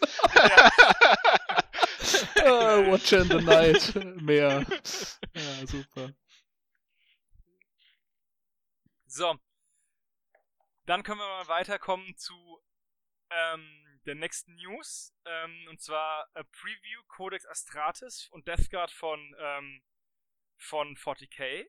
Und ich mache die News heute zum allerersten Mal auf und ich muss sagen, ich bin äh, begeistert, weil ähm, ein paar Modelle hier vorgestellt werden und, und ich weiß nicht, ob die jetzt Regimenter bekommen, aber ähm, das sind nämlich ähm, Sachen, die mal im White Dwarf rauskamen. Also diese Savila Chem Dogs, die kamen mal also in einem White Dwarf als ähm, Regel-Update raus. Da konnte man halt für seine Infanteriezüge für ein paar Punkte Updates kaufen. Mein Liebling äh, war, äh, für 10 Punkte kannst du deine Infer Infanterie zu Abschaum aufwerten.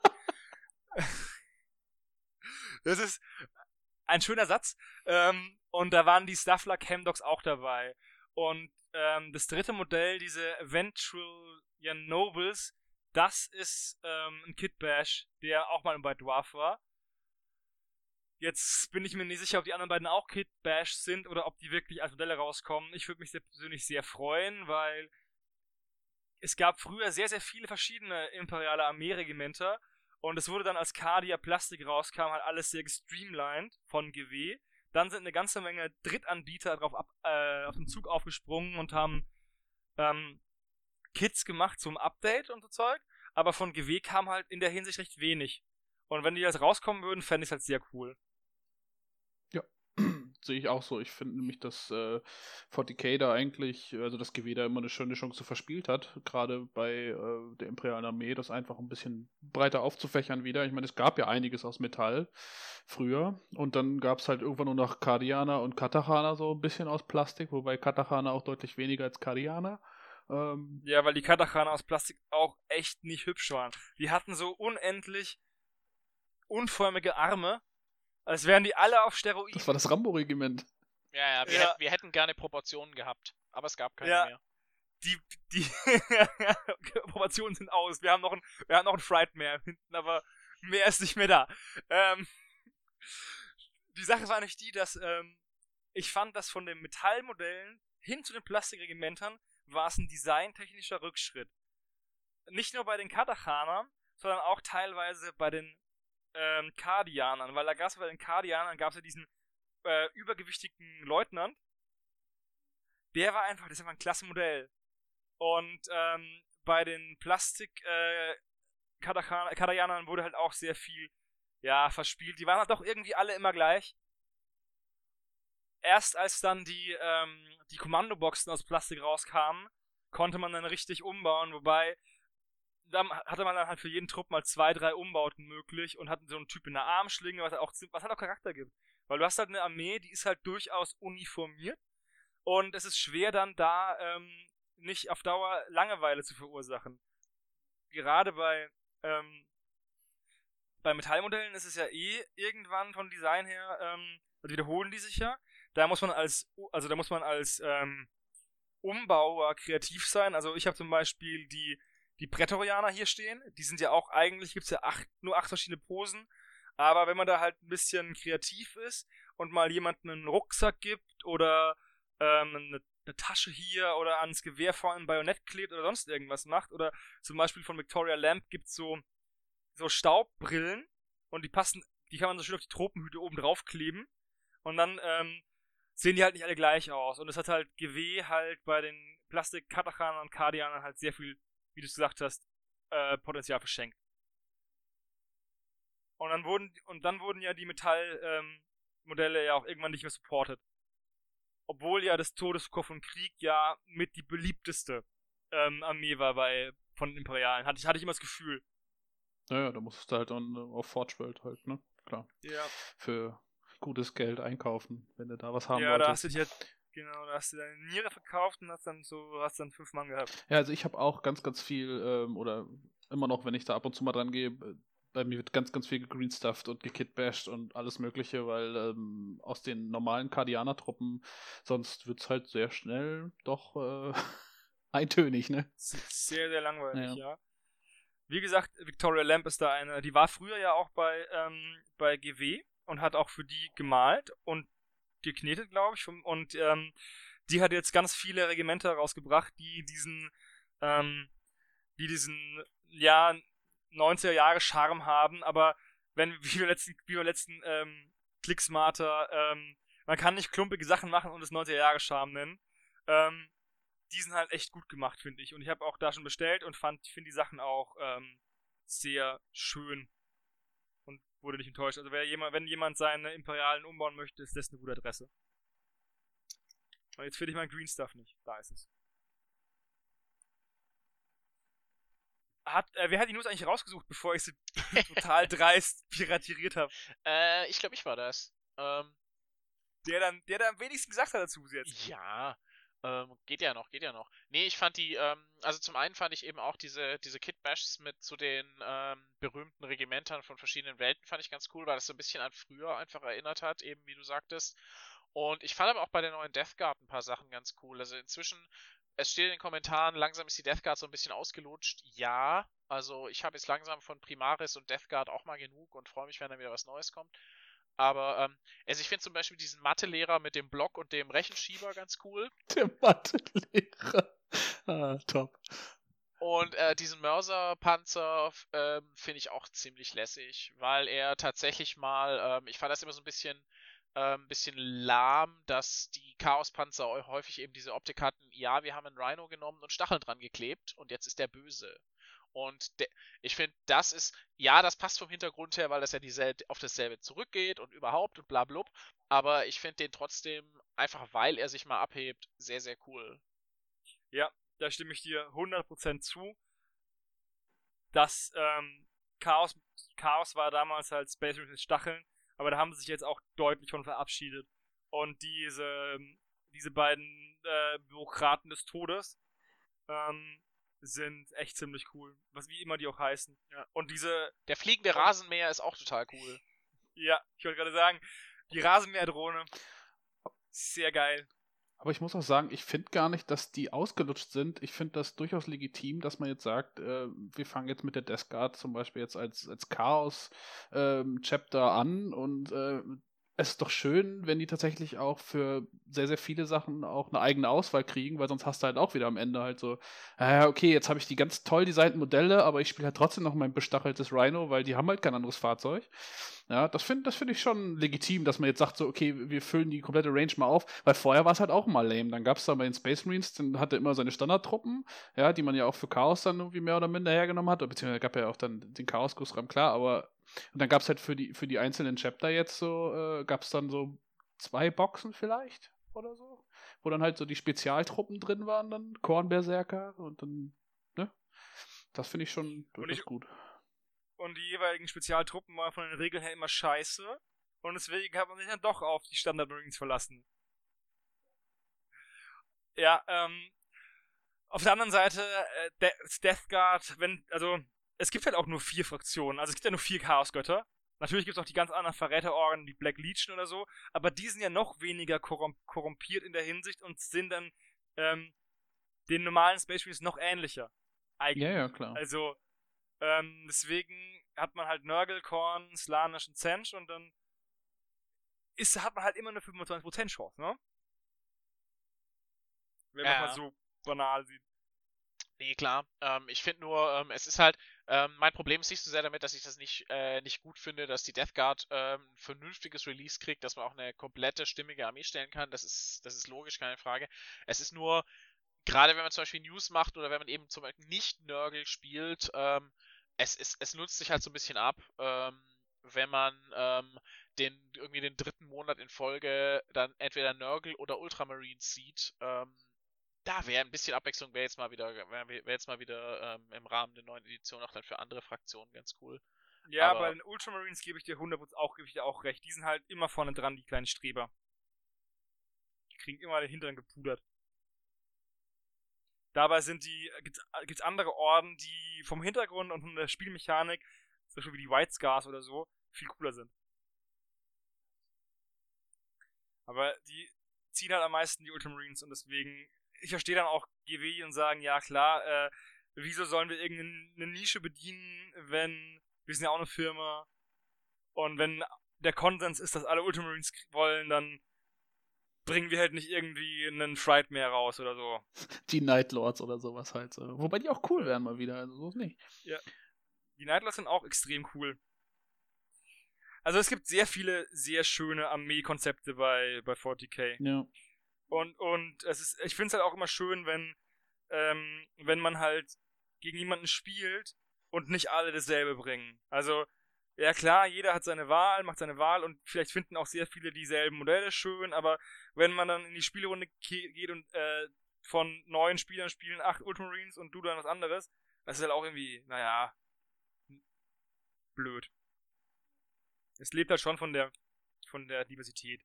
Und es gibt ja genug Fraktionen. Es gibt ja durchaus äh, Tabletop-Spiele, die halt nicht so viele Fraktionen haben, wo man dann häufiger sich ähm, auf Doppelungen trifft, aber gerade bei, bei 40k gibt es ja zigtausend Unter, Unterkategorien, auch von den von Elder oder sonst irgendwas, da kann man sich schon. Ja, Exoditen-Elder ähm, zum Beispiel. Ein Freund von mir, der äh, baut sich aus Echsenmenschen und Dark Elder und Elder baut er sich seine Exoditen-Elder-Armee, weil es einfach ein ganz, ganz tolles Konzept ist, ne? Also Elder, die auf Echsen reiten. Das, das freut bestimmt ähm, GW, da braucht nämlich drei Bausätze, um eine Modell Modellfeld zu kriegen. Ja, gut, aber wenn man da halt Bock drauf hat, äh, macht man das halt auch, ne? Und die Dark Elder Bausätze sind relativ günstig für GW-Verhältnisse. Ja. Meine Exoditen sind nämlich ziemlich genauso. Ja, super. ja, also da geht wobei schon was. Ich, wo, wobei ich immer noch nicht genau weiß, was Exoditen-Elder sind. Ich habe da einen blinden Fleck. Klärt mich auf. Kurzabriss Hintergrundgeschichte. Das sind die ersten Elder, die gemerkt haben, dass im Imperium der Elder was gehörig schief läuft und die dann abgehauen sind, noch vor den Weltenschiff-Elder. Die haben sich dann auf irgendwelchen abgelegenen Planeten niedergelassen, so ein bisschen der, ähm, dieser Hochtechnologie so ein bisschen den, teilweise den Rücken gekehrt und ähm, leben jetzt halt in für Elder-Verhältnisse etwas einfacheren Kulturen. Okay. Deine Riders Gut. from Mars. Quasi. Zum Beispiel, Hippies. ja. Und sie reiten manchmal auf Echsen. Jo. Wie gesagt, ähm, dann wären wir durch mit den News, oder? Oder willst du noch was zu dem Spielbrett sagen? Das auch noch in den News drin ist. Oder? Ja, dieses Battlefield in a Box, ja. Ähm, kann man machen. Muss, Muss man, nicht. nicht, ne? Oh, jetzt kommt, jetzt kommt eine äh, News, wo ich schnell meinen Abwasch machen kann. Ähm, die zweite Edition Batman.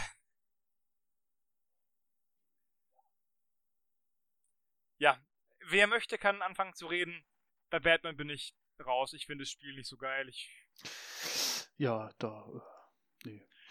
Ich glaube, Christian, du hast Fang an. Da bin, ich, da, bin ich, da bin ich als derjenige, der das eingereicht hat, ist der Außenseiter, der darüber mal kurz reden kann. Ja, ja, sprich. Ähm, also ich habe ich hab Batman bis jetzt nur zweimal gespielt, die andere Edition. Ähm, fand es da ganz, tatsächlich ganz, ganz nett. Es hat ein paar ganz coole Mechaniken, die mir gefallen haben. Zum Beispiel diese eingeschränkte Sichtweite, weil man nachts spielt und dann die Straßenlaternen, die platziert werden und die dann dafür sorgen, wenn jemand in dem Lichtkegel steht, kann man über weitere Distanzen ihn sehen. Die Kanalisation, durch die man reisen kann. Da sind schon ein paar ganz coole Ideen drin gewesen. Ähm, es war etwas aufwendig mit dieser Markerverwaltung, weil man halt für jeden Charakter zu Beginn der Runde diesen Plan gemacht hat und ihm seine acht Marker auf irgendwelche Profilwerte verteilt hat. Ähm, das war etwas aufwendig. Wenn sie das ein bisschen vereinfacht hätten, fände ich das jetzt gut in der neuen Edition.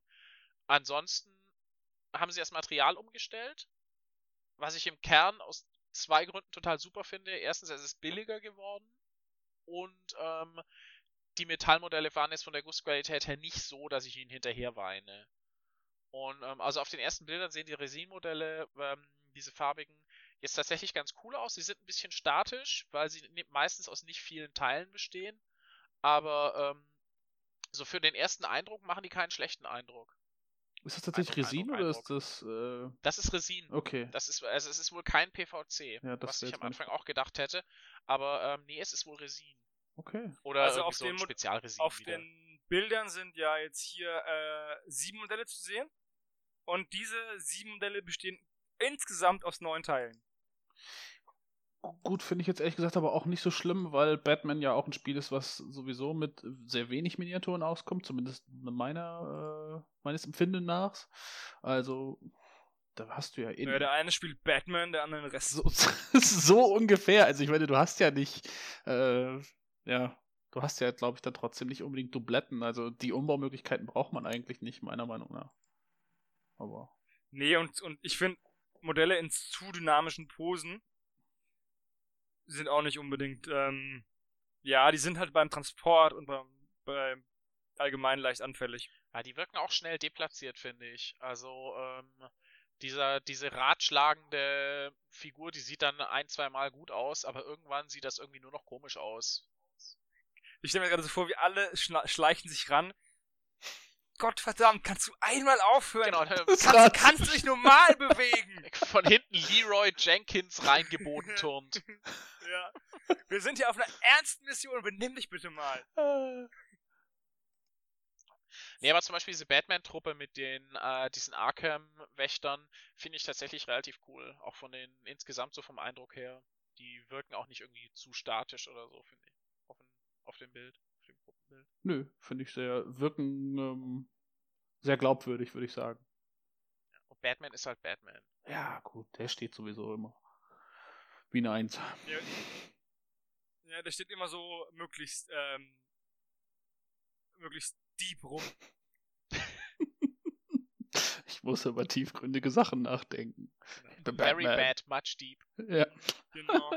Ich stelle mir, stell mir, jetzt gerade vor, wie er ähm, darüber muss ich nachdenken. Dann siehst du ihn so, wie er in voller Ausdruck duscht, ohne sich zu bewegen und darüber nachdenkt. So wird's laufen, ja. ja. So ist Batman. Jetzt habe ich doch was gesagt. Sowas aber auch. Schäm dich. Jetzt ist, der, jetzt ist der Abwasch immer noch nicht gemacht. Sowas. Mir gefällt der Joker. Da ist ein Joker bei? Ja. Der ist sehr, sehr schlaksig. Das ist dieser Arkham äh, äh, von, aus dieser PC-Spieltrilogie, Ach, ich. Da, ja, da unten in der Ecke hat er sich versteckt. Der ist mir gerade gar nicht aufgefallen. Ja, doch, doch, stimmt, das ist er. Sehr schön. Ich finde es ich aber auch gut, dass sie nicht unbedingt den Jared Leto äh, Joker nehmen. Ja, den gibt's ja auch schon. Also es gibt, es gibt so ziemlich jeden. Ich glaube, außer Jack Nicholson gibt's fast jeden Joker inzwischen. Genau wie es fast jeden Batman gibt. Ich habe da ein bisschen Überblick verloren. Wer jetzt wer ist und aus welchem Comic und aus welcher Cornflakes-Packung wer kommt. Ja, gibt's zu viele. Also das ist echt. Da gibt es ja auch zigtausende Reboots von Comics, von einem Reboot von einem Comic, von einem Comic, von, einer, von einem Reboot von einem Stück Seife oder so. Und da soll man dann irgendwie mal den Überblick behalten. Das ist, glaube ich, unmöglich, wenn man das nicht studiert hat. I'm Batman. Die Quintessenz, ja. genau. ja. Mehr brauchst du doch gar nicht. Ja. Der beste Batman, ich würde mir, ich würde es total feiern, wenn sie den Lego Batman irgendwann für das Spiel bringen würden. Einfach nur weil. Boah, das wäre schon echt cool. Das wäre ja. so unfassbar großartig. Aber da liegt die Lizenz halt, glaube ich, eher bei äh, nicht bei DC, bei sondern und nicht auch nicht bei Warner Bros. so, sondern tatsächlich bei Lego wahrscheinlich, oder? Ich habe den Lego Batman-Film sogar gesehen und fand ihn eigentlich ziemlich witzig. Also, der ist wirklich witzig. Also, ich habe nur den The Lego Movie gesehen, wo er ja auch vorkommt. Und da fand ich ihn also auch total großartig. Ich arbeite nur in Schwarz und manchmal in sehr dunklem Grau. Grau. Genau. Hammer. Ja, das ist halt. Der ist halt echt witzig, der Lego Batman. Wobei, dann wieder das, ähm, alle spielen ihre normalen Modelle und du kommst mit Lego Batman, verprügelst alle damit, was halt Batman ist. Das ist dann auch wieder dieses Ratschlagen. Es ist echt, ähm, zu verlieren ist schon ätzend, aber dann gegen Lego Batman zu verlieren.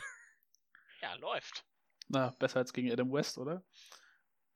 Ja. Oder George Adam Clooney. George Clooney. Nippelbauer. Haha, ich hab verloren. Ich war so von seinen Nippeln abgelenkt. ähm, wobei Adam West ja leider verstorben ist. Ja in dem Fall nochmal hier eine Schweigeminute. Also, wir hatten gerade eine Schweigeminute, die hat der Gregor am Schnitt rausgeschnitten. Ähm, dann äh, will noch was zu den Batman News sagen. Ansonsten würde ich sagen, geh mal weiter zum nächsten Spiel, das eine neue Edition hat. Und zwar zu Saga. Wer hat denn die News rausgesucht? Äh, ich glaube, das war auch wieder ich. Sehr gut, weil die hätte ich auch rausgesucht ansonsten. Dann magst du anfangen. Ich habe eben angefangen. Ich habe ja schon bei, bei 40k voll in die Parade gehabt. Äh, oh du, ich bin, nicht ich bin nicht nachtragend. Aber okay. Ähm, ja, neue Saga-Edition und ähm, ich habe das Gefühl, alle spielen so ein bisschen verrückt, weil ähm, eben nicht so ganz klar ist, wohin die Reise gehen wird. Und Saga hat ja jetzt sehr, sehr, sehr viele Fans. Und ähm, es ist auch einfach ein sehr, sehr gutes Regelwerk, schon in der ersten Edition. Also ich finde, Saga ist einfach absolut cool. Ich spiele das total gerne, weil es mir von der Art, Regeln zu schreiben, genau das ist so ein Spiel, wie ich es gern spiele. Und ähm, da schießen jetzt so die Befürchtungen ins Kraut, dass, das, dass sie das Spiel kaputt machen könnten und ähm, dass sich jetzt alles ändert. Und ich weiß gar nicht, ich finde, ich verstehe das nicht so hundertprozentig, weil ich finde, die haben bisher das brauchbar hingekriegt und die Idee an sich, ein Regelbuch zu machen, was grundsätzlich immer gilt und dann in den ganzen Erweiterungen zu den verschiedenen ähm, Settings einfach nur noch die ähm, jeweiligen Fraktionen zu bringen, vielleicht in zwei, ein, zwei Szenarios ein bisschen was zum Hintergrund. Das finde ich an sich als Idee relativ clever, weil es zum Beispiel mich immer sehr nervt, dass ich ähm, wenn ich die aktuellen Regeln von Saga alle auf einem Fleck haben will, ähm, immer auf äh, Ära der Kreuzzüge ausweichen muss, obwohl mir das Dark Age Regelbuch eigentlich besser gefällt. Aber da fehlen halt zum Beispiel Regeln für Priester und Banner und ähm, andere Dinge. Und also das mal alles wieder zu sammeln in ein Grundregelwerk, finde ich eine total gute Idee. Ich stimme dir da 100% zu. Ähm, ich glaube nicht, dass irgendwas von dem Charme, den Saga ausmacht, verloren geht sondern dass alle, die jetzt irgendwie äh, Zen-Saga oder Mythos-Saga oder all die anderen Fan-Sachen ähm, spielen wollen, jetzt ähm, auch bedient werden. Und das heißt ja nicht nur, weil die anderen was bekommen, dass ich nichts bekomme. Oder dass die, dass die Puristen äh, jetzt alle rausgeekelt werden. So ist es ja nicht. Weil wenn es einfach nur ein Grundregelwerk gibt und dann diese ganzen Bücher. Es zwingt dich ja niemand, äh, Sci-Fi-Saga zu kaufen, wenn du es scheiße findest. Ja, also ich denke, was man, also ich nehme mich an, jeder Saga-Spieler wird dann zwei Bücher brauchen nach dem Relaunch. Der wird das Grundregelwerk brauchen und sein jeweiliges Ära-Buch. Was auch immer es dann ist, ob es jetzt Dark Age ist oder Kreuzfahrer oder Antike, was weiß ich. Ähm, aber das ist jetzt auch eine Investition. Ich meine, wie alt ist jetzt die erste Saga-Edition? fünf Jahre, sechs Jahre. Sowas. Ich finde, da kann man dann auch mal, zumal sie ja gesagt haben, das Buch soll nicht so teuer werden. Das Deutsche wird wahrscheinlich, weil es Hardcover wahrscheinlich wieder wird, ein bisschen teurer werden.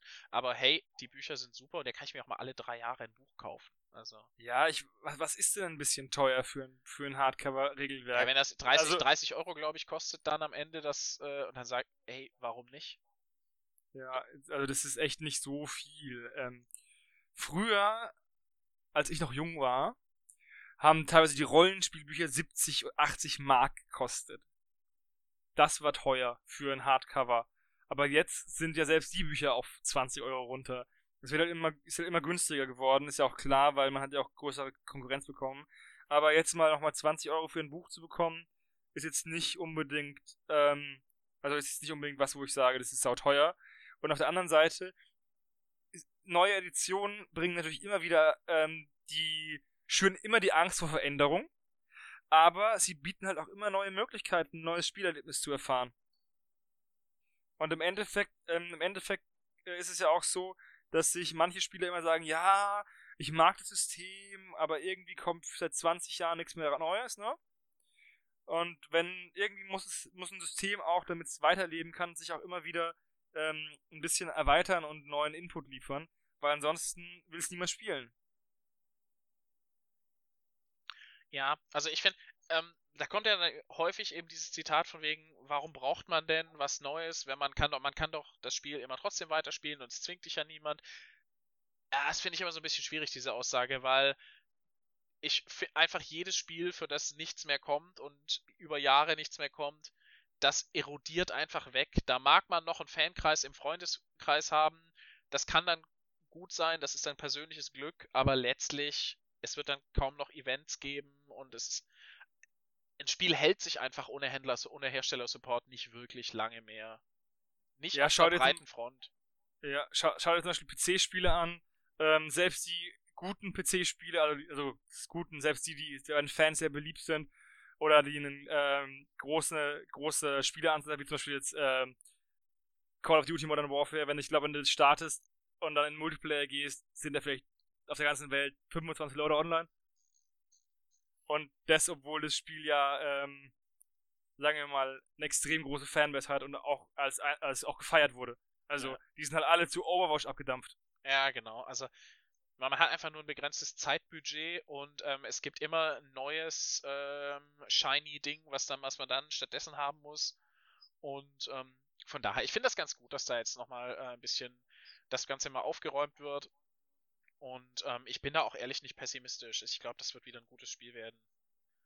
Ich verstehe auch immer die Absolutheit, ähm, nicht mit der dann gesagt wird, ja, dann bin ich raus und dann verbrenne ich meine dunkle Elfen. Verbrennt eure Dänen, das war das Erste, was ich gesagt habe, als dieser ganze Stunk losgegangen ist bei Saga. ja. Verstehe ich nicht, weil ähm, nur weil es, also ich muss hier mal einen weisen Mann zitieren, neu ist immer besser. Nee, ähm, es ist einfach nicht wirklich, ähm, also ich habe ich hab jetzt keine große Angst davor, weil im Endeffekt, die erweitern hier nur das Spielsystem um ein paar Universen und sagen nicht, wir stampfen jetzt das äh, Grundprinzip ein und äh, machen was anderes. Also ich bin mal gespannt, wie zum Beispiel, wie sich das auf so ein Projekt wie Fantastic Saga auswirkt. Ähm, ob man da jetzt massiv viel ändern muss, zum Beispiel, um auf, bei den Regeln auf dem neuesten Stand zu bleiben, weil das wäre natürlich für so ein kleines Fanprojekt dann schon ziemlicher Aufwand. Aber ähm, auch das ja, wird in den Griff zu kriegen sein. Die Frage Und, ist doch die, wenn jetzt was, wenn die machen ein Fanprojekt für Fantastic Saga, jetzt kommt das Fantastic Saga Regelwerk, ist dann das Fanprojekt nicht von vornherein ähm, obsolet? Weiß ich nicht, ehrlich gesagt, weil, ähm, ja, ähm, Studio Tomahawk haben irgendwie so ein bisschen Fantasy leicht angedeutet in ihrem, in diesem Teaser-Video. Aber wann das jetzt tatsächlich wirklich kommt und welche Priorität das bei denen hat, ähm, weiß ich nicht. Also, ähm, und es müsste schon wirklich verdammt umfangreich und ähm, auch gut sein, um ist zumindest hier in Deutschland mit A Fantastic Saga konkurrieren zu können, weil das ist inzwischen schon ziemlich gewachsen und ziemlich ein ziemlich gutes System einfach. Vielleicht hat ja, haben sie auch einfach gesagt, hey, ihr Fantastic Saga Leute, wollt ihr nicht so ein bisschen? Möglich, ich weiß nicht, vielleicht ist, ob da, ob es da Kontakte gibt, ob man da mal miteinander redet und sich über Ideen abspricht, gut möglich. Was ich ganz witzig fand in dem Zusammenhang, in diesem Teaser-Video, in dem ersten, war ja ein Bild drin, wo einigen Lesern bei uns sofort aufgefallen ist, hey, das ist doch das Cover von Darklands von Mears Miniatures. Und ähm, das wurde dann auch gelöscht, das Video. Und das neue, was sie danach neu hochgeladen haben, hat dieses Bild nicht mehr drin. Aha. Also, Aha. vielleicht hat da einfach echt jemand gepatzt. Ich weiß es nicht. Wie, ich äh, habe mich auch gewundert, wie dieses Bild da reingekommen ist, weil es ist ganz offensichtlich das Cover von einem anderen Spielsystem, wofür sie garantiert auch nicht die Rechte von Darklands gekriegt haben. Aus, es gibt eine Kooperation, dass das. Das, du, du das wäre so, natürlich cool, aber. Ja, aber dann hätten sie sich gelöscht. Ja, Doch, genau. Vielleicht schon, weil das, weil das ungewollt geteasert war. Vielleicht steht das, vielleicht steht das erst in zwei Jahren an oder so. Ja, ich weiß aber auch nicht, ob Mirs ähm, da ihr eigenes Spiel ähm, kannibalisieren wollen. Also die freuen sich sicher, wenn Leute für Fantasy Saga, wenn es denn mal kommt, ihre Modelle nutzen. Aber ob sie das jetzt ganz offiziell machen, naja, bin ich mir nicht ganz sicher. Ja. Nee, zum Thema, ähm, da hat jemand Mist gebaut, das erinnert mich an irgendwie an diese dänischen Nachrichtensendung, die bei einem Beitrag über, äh, über den Iran und über den Irak ähm, einen, wie heißt Assassin's Creed Screenshot im Hintergrund hatten. als, als, Beisp als, als Beispielsbild. Schön. Ja. Ist nicht, wäre nicht das erste Mal, dass sowas passiert. Dass man irgendwo klaut und dann fällt es zu sehr auf. Aber wie gesagt, ich ich bin bei solchen Sachen bin ich eher ähm, eher gespannt als verängstigt, wenn ich mir so einen, wenn da sowas angekündigt wird, weil ich persönlich ähm, glaube halt, dass die Leute die Saga rausbringen, dass das denen auch halt eine Herzensangelegenheit ist, dieses System und es dann nicht irgendwie für ein, äh, für ein paar bessere Zahlen im Halbjahresbericht die, an die Wand fahren, wie manch anderer ähm, Hersteller. Die werden sich da schon was dabei gedacht haben, das denke ich auch. Und letzten Endes, es wird ähm, wahrscheinlich jetzt, ähm, ohne Studio Tomahawk zu nahe zu treten, aber die sind jetzt nicht dafür bekannt, die schnellsten zu sein.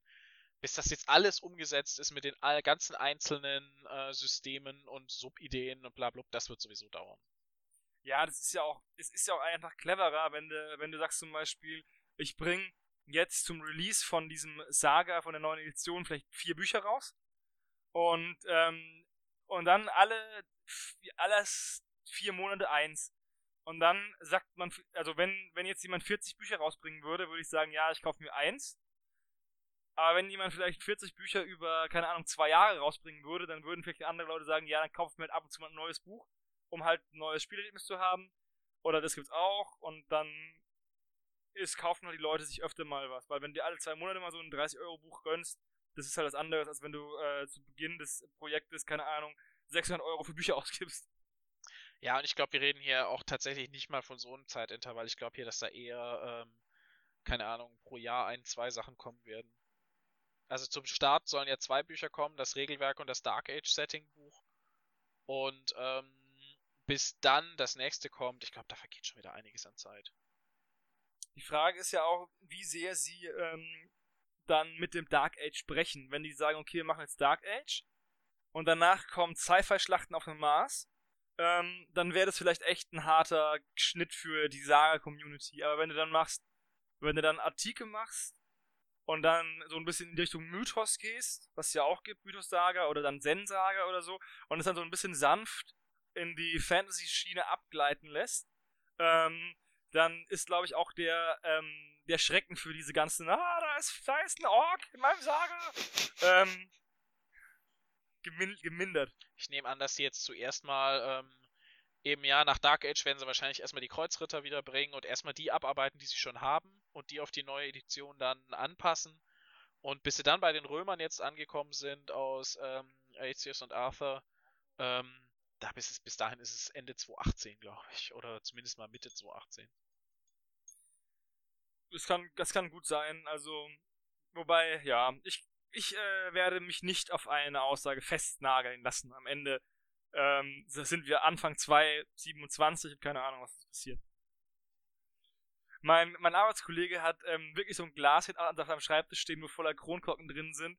Und da ist dieser Pip-Boy drauf und unten steht, ähm, für den Gebrauch nach einem Atomkrieg oder irgendwie sowas halt.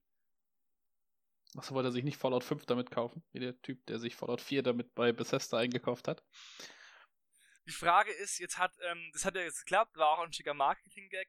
Die Frage ist, wie viele Leute werden jetzt Bethesda auf die Nerven gehen nächstes Mal? Und, ähm, und dann, ähm, ja, dann müssen sie, müssen sie das dann doch noch machen oder machen es dann nicht? Und wenn es, wenn dann 10.000 Leute ihre, diese mit Kronkorken voll, voll müllen? Weiß ich nicht, also zumindest beim, beim Vierer haben sie ja gesagt, das machen sie jetzt einmal, weil es halt eine lustige Idee war von dem Typen, der war halt der Erste und danach machen sie es halt nicht mehr. Ich kann mir vorstellen, dass die auch beim Fünfer dann halt sagen, so, na, hm, mal gucken. Also vielleicht machen sie den Ersten halt wieder, der schnell genug ist, aber auch da wäre ich eher skeptisch. Aber sei es drum, ist auch nicht Thema. ja. Nein, das Thema jetzt ist, wenn wir mit Saga durch sind, ein anderes ähm, Spiel, was auch in den letzten Jahren äh, sehr an Boden gewonnen hat, nämlich Frostgrave, hat jetzt auch nämlich eine Erweiterung bekommen. Und zwar äh, Frostgrave Ghost Archipelago. War das richtig? Kann jemand Spanisch? Oder muss man hinten noch Olé sagen? Schadet im Zweifelsfall auf jeden Fall sicher nicht. Olé. Also, es geht um Fantasy Wargames in the Lost Isles.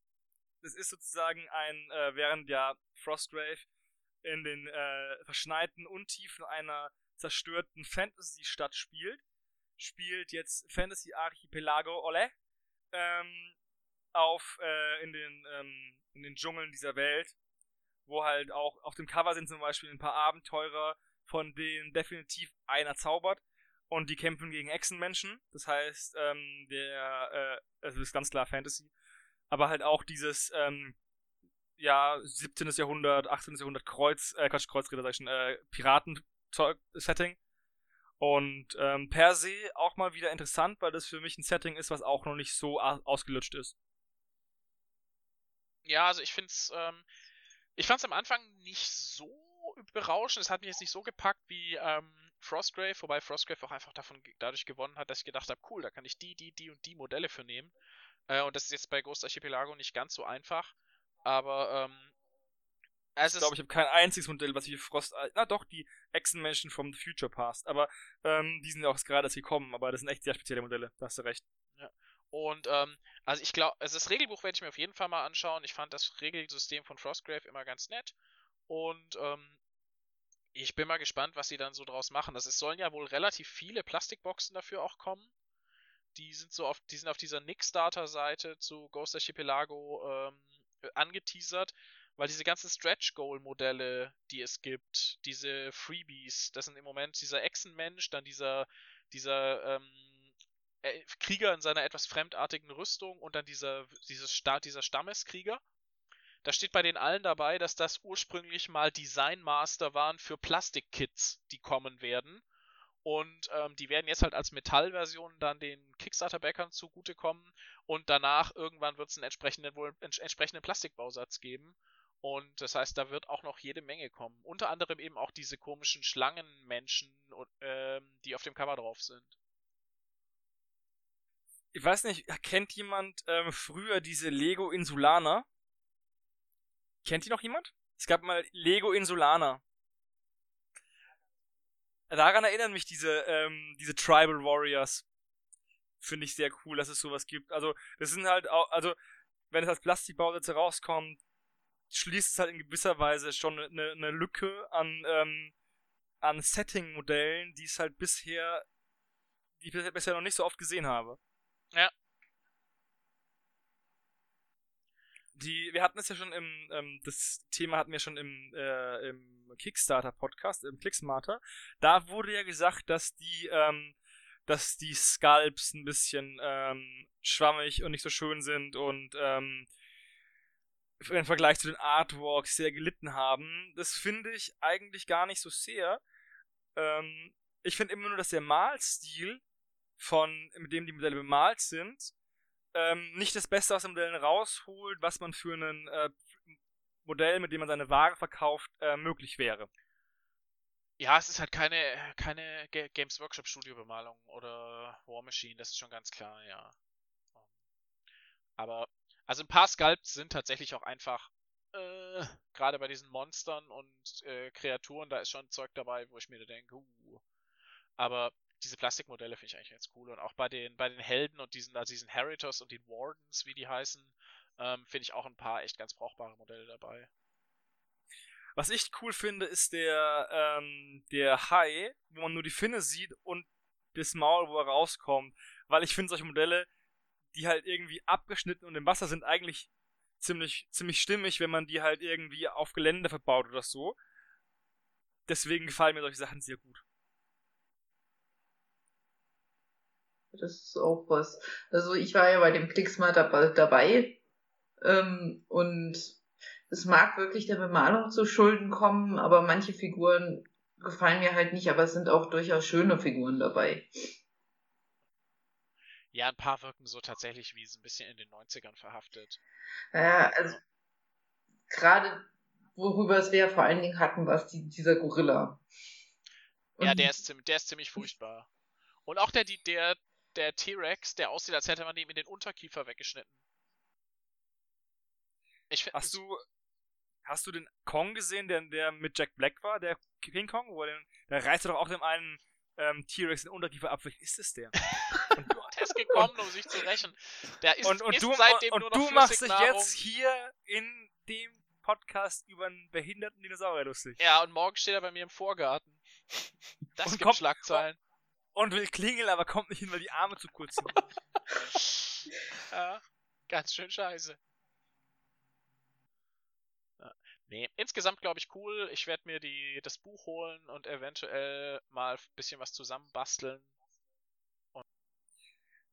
die Sache ist ja die, diese Boxen, auch diese Box Crewman, die ist jetzt nicht so teuer. Also diese Boxen sind allgemein nicht so teuer, ich glaube, kosten 20 Euro oder so. Und da ist eine ganze Menge drin. Und äh, sind wir mal ehrlich, Plastikpiraten kann eigentlich jeder brauchen. Ja, genau. Und ich finde, die erinnern mich so ein bisschen an, ähm, an Risen oder auch diese Piraten aus, äh, aus Gothic 2, aus den PC-Spielen. Und ähm, das, von daher finde ich das Setting allein schon deshalb ganz witzig. Ansonsten, wenn wir jetzt mal äh, durch sind, vielleicht fällt mir noch eine gute Überleitung für das nächste ein. In den 90ern hängen geblieben, nee, oder was hatten wir vorhin? Ja, in den 90er hängen geblieben. Ah, ist es. Komm, sieht aus wie ein Megasort, ey. Erzähl mir nix. Dann weiß ich, worum es geht. Es geht jetzt um die Pre-Order Dwarf Steel Behemoth from, from the Mantic Games Factory. Ähm, und ich sehe gerade, ach so, boah, ich habe gerade gesehen Kostenpunkt 39,99, ne? Aber habe zuerst gesehen ähm, 159,99 und dachte mir, okay, das wäre arg teuer, aber das ist jetzt Zwergen Starterpack. Ja, ist dieser Armee-Deal. Ja. Ja, ähm, Mantic hat ja auch, sagen wir mal, ähm, hat er auch immer wieder designtechnische sehr starke Kritik. Ähm, und dieses Modell ist, glaube ich, ähm, passt gut zu dem Designkonzept von Mantic. das kann man jetzt dann genau so oder so auslegen. Ja, ähm, der ist natürlich, also der polarisiert natürlich auch wieder so, wie es bei Mantic so üblich ist. Aber witzigerweise habe ich zudem schon erstaunlich viele positive Sachen gelesen. Ähm, Gerade vielleicht auch, weil er so völlig abgefreakt ist. Ähm, Gerade die Zwerge bei Mantic sind ja auch so ein bisschen umstritten. Ähm, und also ich finde den eigentlich tatsächlich wirklich sehr, sehr witzig. Und für den Preis ist er auch ist ein großes Resin-Modell, finde ich, ist, ist völlig okay, kann man schon machen. Und ich finde ihn einfach so abgefahren und schräg, dass ich ihn schon wieder echt lustig finde. Also, was ich persönlich, was mir positiv aufgefallen ist, ist die Detailschärfe der Crew. Also, ähm, die alten Mantic-Zwerge, da hatte man ja auch mal Probleme zu gucken, was ist, was ist Bart, was ist Ärmel, was ist Hund. Ähm, aber jetzt bei denen ist es so, dass sie, also der Schütze, der in dem Stuhl sitzt, ist vielleicht eine Ausnahme, aber die anderen beiden finde ich eigentlich sehr detailscharf für Mantic.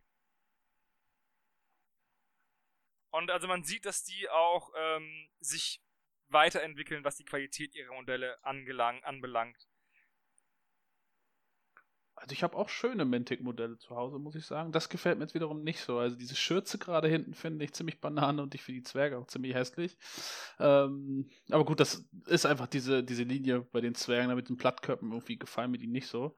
Äh, Diese Schürze ist auch was, was ich eventuell weglassen würde. Ja, tatsächlich. Der Behemoth an sich äh, ist auf jeden Fall eine lustige Idee. Ähm, kann man so sagen. Es erinnert mich aber halt wirklich einfach an, an, an Power Rangers oder Voltron oder sowas. Also das ist schon, äh, ja, ich weiß nicht. ähm. Meine erste Assoziation war Steampunk Hobbit, wo die Zwerge in die Schlacht reiten. Auf, den, auf, diesen, auf diesen Widdern. Ja, ja. Je, jetzt auch als Roboter. ja. De, dann ist es der Hobbit, weißt du? 8-Bit Hobbit. Ah, was, was, ja, ja. Weil Roboter. Ja, ja, hab schon verstanden. Geil, ne? nee.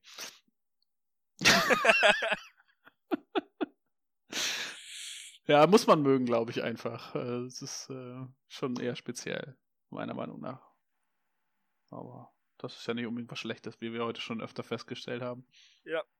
Ich glaube, ähm, ja, man muss halt auch irgendwie sich als äh, Hersteller designtechnisch von den anderen abheben.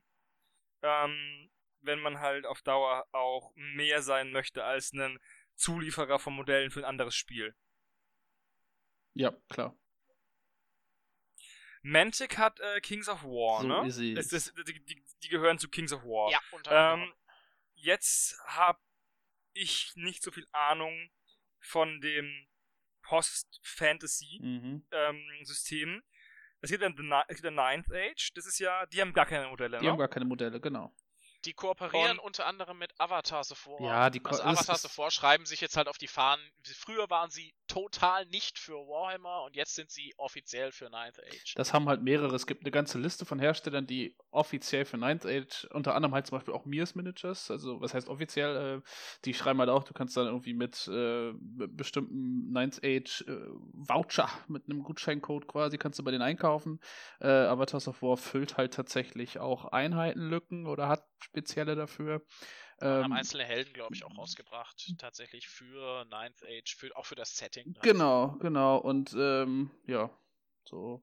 Aber eigentlich wollte ja Mantic mit äh, Kings of War in die Lücke stoßen, die Fantasy hergelassen Genau, hat, die ne? haben ja ziemlich genau zum, ähm, zum Absterben von Warhammer Fantasy haben sie ja, ich weiß nicht, ob das in irgendeiner Weise äh, geplant ist, dass man den Release tatsächlich so gelegt hat auch. Äh, die haben ja, glaube ich, ihre zweite Edition da auch dann rausgekloppt zu dem Zeitpunkt, ja aber weil Mantic eigentlich einen schlechten Ruf hatte, äh, hat es nicht ganz so gezogen, wie sie es gehofft haben. Es ist meiner Meinung nach auch einfach nicht wirklich vergleichbar mit dem alten Fantasy. Also, um die Leute nee, abzuholen. War's auch nie. Nee, war's war, auch nie. war es auch nie. Also die Leute da abzuholen an der Stelle, pff, boah, weiß ich nicht, ja. War, war mutig? Nee, was heißt mutig? Das ist, äh, man hat es versucht, aber es ist einfach, ne, das ist halt genauso wie, wie ich halt nicht verstehen kann, wenn Leute sagen, spiel doch, spiel doch nach Warhammer Fantasy äh, Age of Sigma, das ist ein ganz tolles Spiel, das ist einfach nicht das gleiche. Also es ist halt nicht das, was du haben willst, so.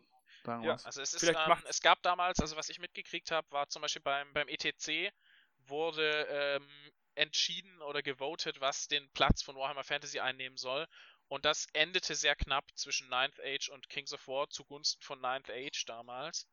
Und ähm, also Kings of War ist natürlich, ist natürlich deutlich älter als Ninth Age, also das, ga- also das, das Spiel an sich ist ja schon, ähm, schon garantiert jetzt 2000, ich weiß gar nicht mehr wann es kam, 2010, ich weiß es gar nicht, wann die erste Edition Boah, kam. das, sind, das sind ja Äonen von Jahren. Das ist, glaube ich, sogar noch älter, oder? Ja, irgend sowas. Ich müsste mal nachschauen. Noch älter, 2006 vielleicht? Aber, ähm, und, ähm, das Spiel ist, also es ist einfach deutlich anders schon immer gewesen als Warhammer Fantasy. Allein schon zum Beispiel wegen diesem Aspekt, an dem sich viele immer als erstes aufhängen, dass bei Kings of War keine einzelnen Modelle entfernt werden, dass das ganze Spiel von seinem Aufbau her eine ganze Nummer einfacher gemacht ist ähm, und ähm, die Komplexität ziemlich runterfährt an einigen Stellen. Und das muss man mögen. Und Ninth Age greift halt im Prinzip die Mechaniken, wie man sie aus Warhammer Fantasy kennt, auf und verändert die an ein, zwei Stellen. Aber das sind eher so kosmetische Veränderungen. Und die versuchen eher das, die achte Edition zu machen, wie sie sich die Fans in Anführungsstrichen gewünscht hätten. Muss ich Das widersprechen, das gilt für die erste Edition, für die zweite Edition jetzt aber nicht mehr, die jetzt ja Okay. nächstes Jahr dann äh, ausrollt. Die haben das gemacht, weil es die schnellste Möglichkeit war, um halt auch den ETC-Betrieb unter anderem, aber halt auch einfach die Leute direkt mitzunehmen, weil wenn du jetzt drei, vier Jahre später erst mit einem neuen Spiel kommst, sind die Leute halt schon alle abgewandert. Ja, klar. Und ähm, nee, jetzt, jetzt kommt tatsächlich, äh, wo sie dann auch deutlich abweichen ähm, von, von dem ursprünglichen Regelwerk. die Sache ist ja auch die, dass ähm, Mantic, also Mantic kann ja, wenn die bringen jetzt Kings of War raus, als Alternative zu Fantasy. Während Fantasy noch existiert. Die können dann ja nicht die Regeln kopieren, das gibt ja sofort Ärger. Ähm, deswegen müssen sie die Regeln ändern und sind dann eben nicht, nicht Fantasy, sondern müssen sich überlegen, ja, okay, vielleicht zielen wir auf die Gruppe von Spielern, denen Fantasy ein bisschen zu kompliziert ist. Das heißt, wir machen es ein bisschen einfacher. Damit greifen sie vielleicht die Spieler ab, denen es wirklich komplizierter ist. Aber in dem Moment, wo, äh, wo Fantasy zusammenbricht, ist ja eine ganze Menge Spieler da, die es so, die es gespielt haben, weil es ihnen halt so taktisch und strategisch äh, war. Das heißt, die werden von vornherein nicht zu Kings of War wechseln, weil Kings of War, als es damals rausgekommen hat, schon eine andere Zielgruppe per se haben musste, um überhaupt zu bestehen neben, Fort- äh, neben Fantasy, oder? Ja, doch, Ja, ja, kann man also so es- sehen, glaube ich. Also es sind viele Leute zu Kings of War gekommen nach dem Wegsterben von, äh, von äh, Fantasy. Das hat man auch echt, das hat man auch durchaus gemerkt, also in den Facebook-Gruppen oder in den entsprechenden Tabletop-Foren, da sind viele Leute aufgetaucht und das Thema, wie kann ich meine Armee XY in Kings of War nutzen, war unglaublich dominant über Wochen und Monate. Und jetzt ist das so ein bisschen wieder abgeflaut. Zum einen, weil die ähm, Warhammer Fantasy Spieler alle irgendwo untergekommen sind und zum anderen, weil, glaube ich, auch echt viele dann doch eben wieder zurück zu GW sind und jetzt halt Age of Sigmar spielen. Was ich ja persönlich echt nicht geglaubt hätte, aber ähm, das Spiel etabliert sich ja doch irgendwie. Und es wird einfach auch viel liebevoller und äh, ausgefeilter gepflegt, als es am Anfang aussah. Also am Anfang sah Age of Sigmar für mich einfach aus wie, ich weiß nicht, da hat der Praktikant mal gemacht, gesagt, mach mal schnell was. So sah das für mich aus, dieses Regelset. Und inzwischen ist da ja viel, viel mehr Aufwand reingeflossen und viel mehr Hintergrundgedanken. was ich nicht verstehe, ist, warum GW jetzt meiner Meinung nach zum zweiten Mal ein Produkt auf den Markt bringt, was eigentlich nicht schlecht ist, aber irgendwie ein Jahr zu früh. Dieses Finecast zum Beispiel.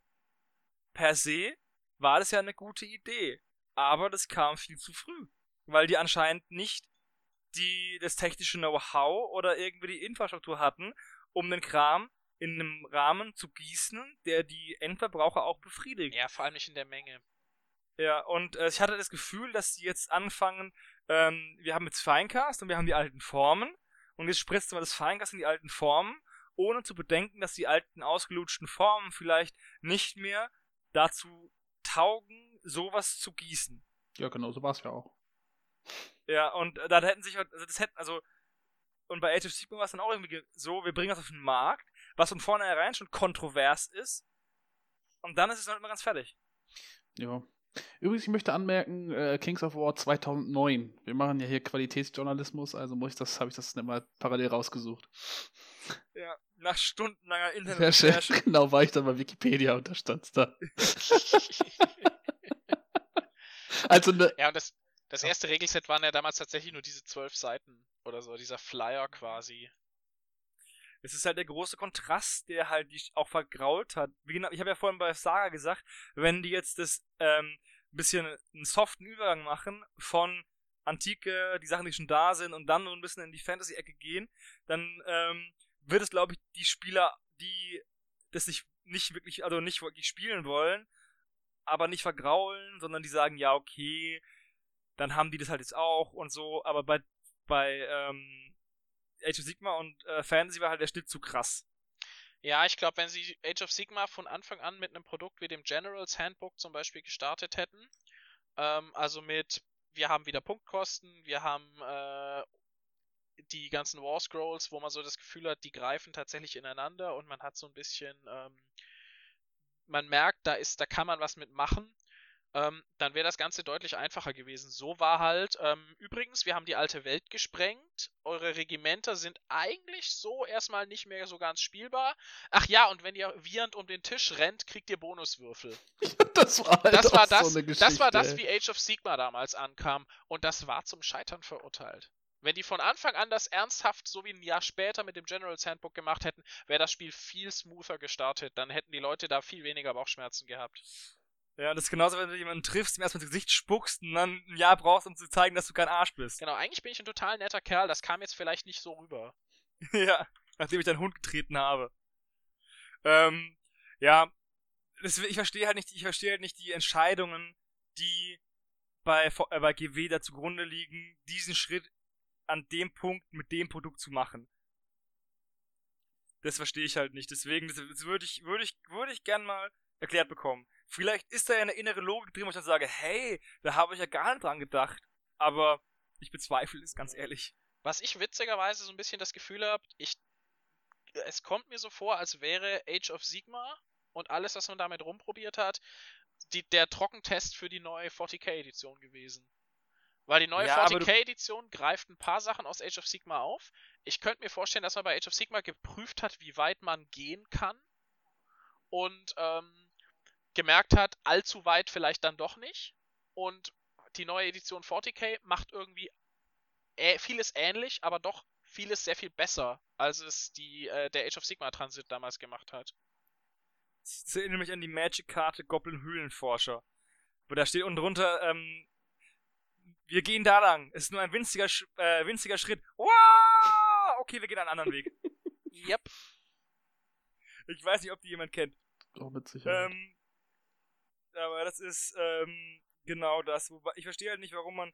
Man hat ungefähr zwei Standbeine und dann schießt man erstmal in eins rein, um zu gucken, ob es weh tut.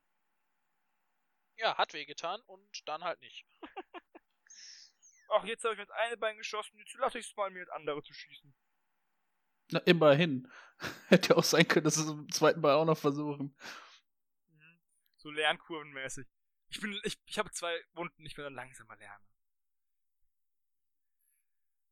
Jetzt kommt irgendwie eine ganz komische News, die hat nämlich keinen, die hat nämlich keinen Link. Dann überspringen wir sie mal. Verlag Martin Eller mal eine neue Ausgabe Tabletop Insider steht hier in der Gliederung. Braucht eh kein Mensch. Wer liest denn sowas? Ja. ja. Äh, so gedruckte Medien sind ja so. Äh, wann war Gutenberg? Boah, Welcher? Ne? Aber ich bin sicher, der hat. ich bin sicher, der hat auch schon über Tabletop gedruckt. Ja. Oder kopiert, je nachdem, von welchem wir reden. Ja, da, da war aber, da war aber äh, napoleonische Kriege noch Sci-Fi. Uh. Heute historisch, damals Sci-Fi. Jetzt kriege ich wahrscheinlich irgendwie von den, von den ganzen Historikern auf die, auf ähm, die Glocke, weil ich nicht geguckt habe, ob die nicht vielleicht ähm, hier äh, Zeitfreunde waren. Oder wie man das nennt. Also, aber sprich ruhig über den äh, Verlag, Martin Ellermeier, und die neue Ausgabe Tabletop Insider. Ja, über den Verlag gibt es nicht viel zu, zählen, außer, äh, zu erzählen, außer, außerdem, dass im Moment der Keller feucht ist, ähm, weil irgendwie ein Rohr nicht mehr so ist, will, wie es soll. Aber ansonsten, ja, ähm, die neue Ausgabe ist fertig und ähm, rotiert gerade aus der Druckerei. Also es ist, wir haben jetzt irgendwie die ersten Vorab-Exemplare bekommen und der Rest wird jetzt verpackt und geht an die Abonnenten raus. Und ähm, es ist nicht ähm, der Montag vor der Spiel, was ich als großen Teilerfolg verbuche. Weil normalerweise haben wir immer so den, den Trend, dass am Tag vor einer Veranstaltung das Heft dann noch gerade so aus dem Druck kommt. Und diesmal ist tatsächlich ein bisschen Luft dazwischen. Und die Abonnenten werden das, äh, das Heft deutlich vor das Spiel noch haben. Und dann äh, bin ich ganz happy.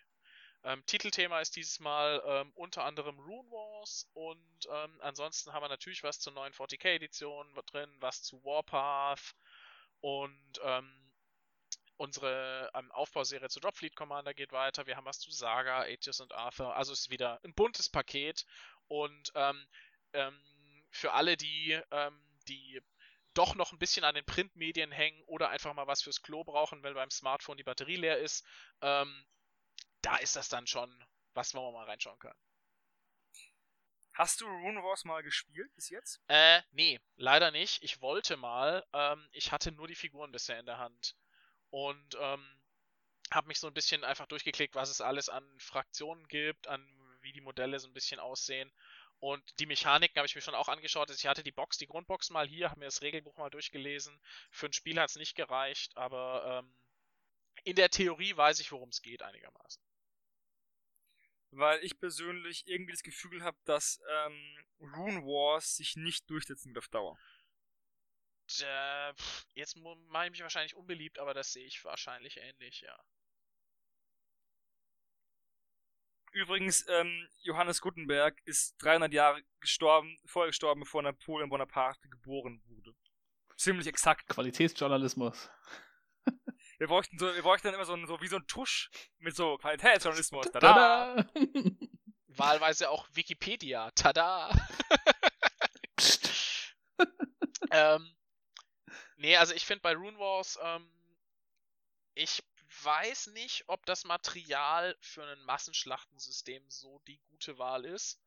Weil Gus gerade bei Restic entfernen, finde ich schon für einen Skirmish-Trupp echt, echt ätzend. Und das für eine 100 Modelle Aufwärtsarmee zu machen, da kriege ich Albträume von. Und ich habe so ein bisschen das Problem, ich finde dieses, ich finde das Ganze, also die Grundbox ist total okay, aber ich finde die Erweiterung alle viel zu teuer. Ja, und ich finde das Puzzle-System nach wie vor einfach äh, irgendwie überzeugt mich das nicht.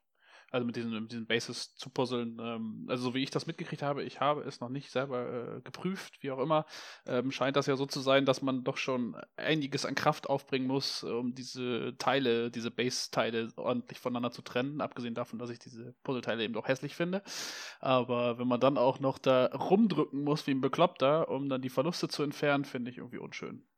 Ja, da habe ich so den Verdacht, dass sich das nach drei, vier Mal Spielen klärt, weil die da ein bisschen ausleiern. Ja, dann hast du vielleicht das Problem, dass die dann bei der Bewegung ständig aushaken. Das ist halt auch ja, wieder das so. Ist, das, ist, das, das ist die andere Seite dann vielleicht. Also wir wissen es nicht, aber das gefällt mir einfach noch nicht, ja.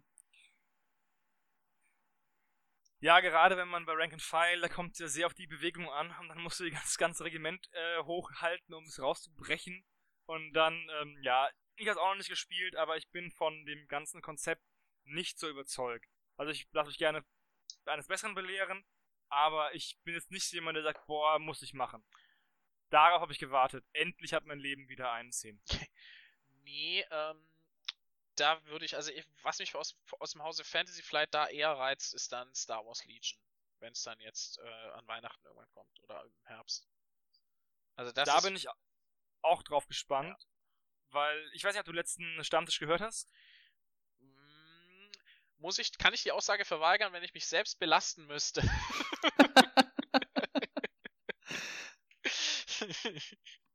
Nein, habe ich leider noch nicht. Ähm, da hatten wir das Thema Star Wars Legion. Mhm. Und da habe ich gemeint, dass ähm, ich halt das Problem sehe, dass Star Wars äh, für ein Massenschlachtsystem, was es ja sein soll, ähm, irgendwie nicht genug Fraktionen hat. Ja, ich habe mich auch schon gefragt, was sie da noch bringen wollen. Also wie viel, wie sie zum Beispiel, wie viel sie in den Zeitlinien rum, rein, rumfuschen werden. Ähm, also ob man in die Prequels geht oder ob man in die neue Trilogie geht und dann, wobei da auch hat man halt andere Sturmtruppen, aber sonst sieht es nicht so gravierend mhm. anders aus. Ähm, eine Evox-Armee fände ich persönlich sehr, sehr knuffig. ja. Und aber ja, ansonsten, ich bin mal gespannt, wie sie das auffangen wollen langfristig. Aber grundsätzlich für den Anfang finde ich es mal cool, weil ich ein rieses, auch ein riesen Star Wars Fan bin. Und ähm, die Idee als solche schön finde, dass es endlich mal ein Star Wars 28mm Tabletop gibt. Ähm, Sogar 32? Was dann am Ende dabei rauskommt, oh ja, oder 32, was auch immer. Ähm, das, und ähm, ich bin mal gespannt. Ich bin skeptisch auch da, was den Preis der Modelle angeht, weil das mindestens so sein wird, nehme ich mal an, wie Rune Wars. Und ähm, was ich bei Fantasy Flight auch immer so ein bisschen kritisch sehe, ist dieses, ähm, dieser Zwang, in Anführungsstrichen, sich auch eventuell mal eine Box zu kaufen, die man eigentlich nicht haben will, nur weil da eine Karte drin ist, die man braucht. Das hat mich bei X-Wing schon immer total genervt. Und ähm, wenn das bei Legion ähnlich kommt, ähm, wäre das für mich so ein bisschen K.O.-Kriterium. Was ich wiederum lustig finde, ist, wenn der Jonas einfach seine Nachtgoblins mit so bordeauxroten Klamotten anmalt und sagt, ich spiele Javas. Das wäre doch äh, aber mal eine Maßnahme.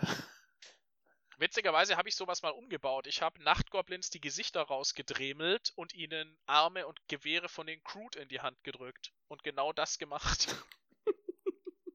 Finde ich gut. Houdini! Ja. Ich bin da auch gespannt drauf auf ähm, die Entwicklung und es, wir hatten auch, dass Star Wars eine starke Lizenz ist und ich deswegen wahrscheinlich eher am Markt halten kann als Rune Wars, weil zum Beispiel von, also ich kenne Star Wars, aber ich kenne nicht den, den Hintergrund von Rune Wars. Ja, Rune Wars ist, ähm, ja, es ist halt ähm, letzten Endes generischer Fantasy-Hintergrund XY. Hier bitte bösen Herrscher einfügen. Ja, hier untoten Herrscher einfügen, hier edle Menschen einfügen, da Elfen, die im Wald wohnen. Ja, es ist, es ist, es ist nicht, es gewinnt es keine Kreativitätspreise, sagen wir es mal so. Nicht so wie unser geliebtes Frightmare. Nein, definitiv nicht. Ja, und das ist genau, das ist nämlich genau der nächste Punkt. Es hat keine starke IP und ähm, ist gleichzeitig auch irgendwie generisch. Sowas ist doch von vornherein dann schon ein, ein schlechter Start.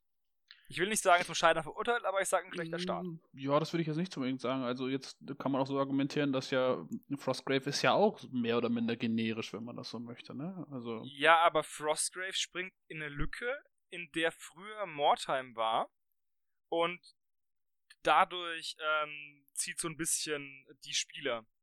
Weil sehr viele sich halt, ähm, sehr viele dieses Konzept Mordheim gemocht haben und jetzt halt dieses Konzept Frostgrave ein bisschen als Mordheim-Methadon sehen.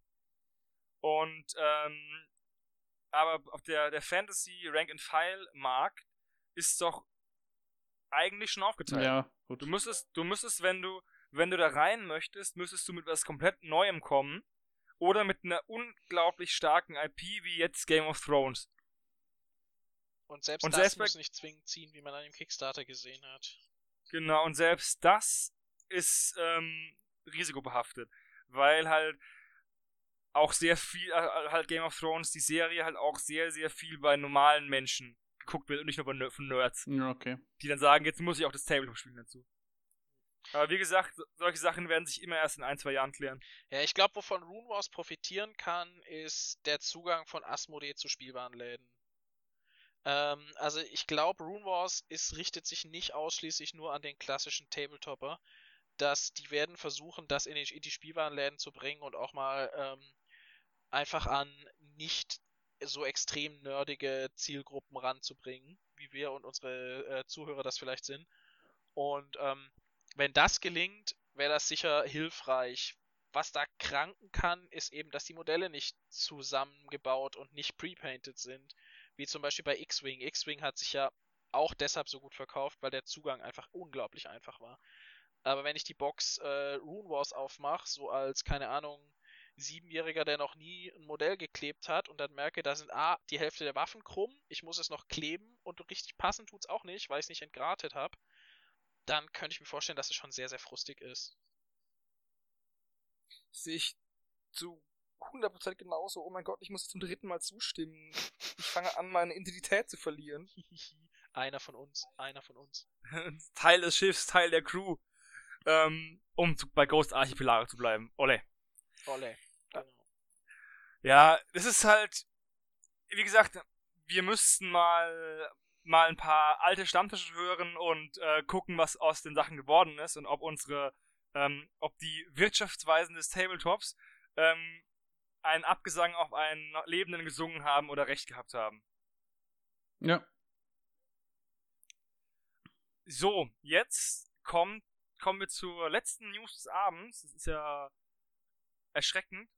Und zwar ist es eine News, die der Gregor rausgesucht hat, bevor ihn die schwarze Pest dahin gerafft hat. Und zwar geht's um den Archon Kickstarter. Ähm, Empire of Man. Das ist ein 28mm Sci-Fi Kickstarter, der ähm, sehr, laut Gregors Aussage, seiner Meinung nach sehr ähm, versucht, auf den 40k-Markt zu wildern. Ja, hat Gregor recht. Muss da gerade mal durchscrollen, aber ja, Ogrins da unten. Ja, doch schon, ne? oh ja, ja, ja, der, Wobei- der Little Eagle MK3 sieht ja auch schon sehr stark nach Lehman Russ aus. Wobei gerade dann die nichtmenschlichen, ähm, dieser Drago, ach, das ist, ein- das ist ein anderer, das ist eine andere Firma, okay. Wunderbar. Weil da habe ich gerade sagen, der passt ja gar nicht rein. Aber sonst, ja, Todescore von Krieg, von Krieg. Und, ähm, ja, je weiter ich scrolle, desto mehr, ähm, desto mehr sehe ich die Ähnlichkeit auch. Zumindest halt bei dem Empire of Man. Bei den anderen Sachen ist es halt, ähm, ein bisschen, noch ein bisschen unterschiedlich. Bei den, ähm, bei diesen außerirdischen, zum Beispiel die einen mit den vier Armen, die sind jetzt nicht unbedingt 40k-mäßig. Ja, was ich, äh, was ich bei dem Kickstarter ganz spannend finde und was, ähm, glaube ich, ähm, ihn auch interessant macht, ist, dass die Figuren insgesamt relativ günstig sind. Und ähm, also es kam mir zumindest beim ersten Mal durchscrollen so vor. Also ich fand irgendwie 12 Euro für einen 5-Mann-Trupp aus Resin oder Unicast, was es ja ist, ähm, finde ich jetzt nicht so sch- dramatisch. Das ist sowas, das kann man einfach mal mitnehmen. Und ich könnte mir ja das vorstellen, dass sie darauf wir- abzielen. Das ist ja das Schlimme, ich hatte eine ganze Schublade voller Kram, die man mal mitnehmen konnte. Ja, das stimmt natürlich, aber ähm, letztlich die Sachen, also Unicast, die haben bisher, also Archon ist ja diese, diese total not, totally not Prodos Nummer und ähm, die ja unter anderem auch Load den Kickstarter gemacht haben und das ist ja alles dieses aus einem Teil gegossene Resinzeug. Also diese Modelle sind ja alle One Piece und ähm, die sind qualitativ schon ziemlich gut und dafür ziemlich günstig. Und da bin ich echt gespannt. Ähm, und das könnte auch so ein bisschen den Reiz und äh, dieses Kickstarters dann ausmachen. Definitiv und Prodos hat es auch lange schon genug ähm, Buße getan, dass man wieder ihm einen Kickstarter zutraut vielleicht. Weil ähm, er ist ja schon gefundet. Ja, ich glaube, unter dem Namen Prodos werden die nie wieder einen Kickstarter machen. Ähm, das ist einfach zu durch. Aber ähm, Archon hat, ähm, hat ja zu, bisher recht gut abgeliefert. Also Load lief wohl relativ gut, glaube ich. Und Vanguard of War, der zweite von ihnen, ähm, habe ich jetzt auch noch keine riesigen Klagen gehört. Und von daher, ja, erstmal würde ich ihnen auch zugestehen, dass das durchaus was werden kann und dass da nicht ein zweites AVP bei rauskommen muss. Und ähm, deshalb, sie können Modelle machen, also diese Gusstechnik, dieses Unicast finde ich unfassbar faszinierend. Und ähm, von daher, es sind ein paar echt schöne Sculpts dabei. Also gerade diese, diese Echelon, Echelon Dominion Fraktion, da finde ich schon ein paar echt ganz, echt sehr coole Modelle drin. Das ist ja auch die ähm, Fraktion, die sich am ähm, meisten vom 40k-Design, also die sind dann eigentlich ein eigenes Design. Ja, also diese, gut, diese eine, diese Lady da mit ihrem, äh, mit ihrem Tiger dabei, die erinnert schon sehr an eine Elda, an diese Elda aus dem, aus dem Triumvirat, ähm, mit dieser Katze Ja. dabei. Das ist fast, ja, fast eins, zu- ja, nicht eins zu eins, aber sehr ähnlich. Und auch ansonsten gehen die ein bisschen in so eine Elda-ish Richtung, nur ein bisschen düsterer. Aber finde ich eigentlich ganz cool. Die heißt Lady Vix. Ja. Lady. Oh. Nein. Ist- Es, es ist schon spät. ja. Die Ogrins heißen Übermann. Übermann Squad. Oh, jedes Mal, ich kann es nicht mehr hören. Immer diese, wir streuen jetzt mal deutsche Begriffe ein, das klingt böse. Und wir machen die grammatikalisch so falsch, dass jeder Deutsche einen Kopfstand macht dabei. Ja, finde ich immer so ein bisschen schlimm. Nervt mich auch bei anderen Systemen. Aber ja, ich finde diesen Walker relativ, relativ cool, diesen vierbeinigen. Ähm, der da, diesen Mammoth, Wow, Assault, Mammoth Assault Walker. Kostet 18 Dollar. Das ist halt sportbillig eigentlich. Ne? Ja, selbst wenn du den Klaus kriegst, nicht billiger. Ja. Also da sind schon, da sind schon coole Sachen dabei, keine Frage. Ja, wie gesagt, ähm, der geht noch 13 Tage, der Kickstarter. Ähm, hat jetzt schon 128 ähm, Unterstützer mit 11.887 Dollar. Ist auch EU-friendly, ähm, kommt, nämlich, kommt nämlich aus der USA. Ist aber EU-freundlich. Okay. Ähm, was ich, also auch was ich zum Beispiel auch hier interessant finde, wir gerade nochmal, diese drei, ähm, diese komischen pistolenförmigen Jetbikes oder was auch immer, das ist diese Schweber. Also drei Stück für 25 Dollar, kannst halt echt nichts sagen. Ne? Was ich auch cool finde, ist der Pledge, der 1-Dollar-Pledge, also der digitale Händedruck, der gibt sogar ähm, die PDF-Version des Artbooks. Also selbst für ähm, den einen Dollar, wo man normalerweise immer nur sagt, hey, es ist cool und ich krieg nichts dafür, ähm, kriegt man hier was dazu, kriegt man hier was dafür. Das, das lässig auf jeden Fall, ja. Und beim äh, zweiten, ähm, also die haben einen Dollar und dann 99 Dollar.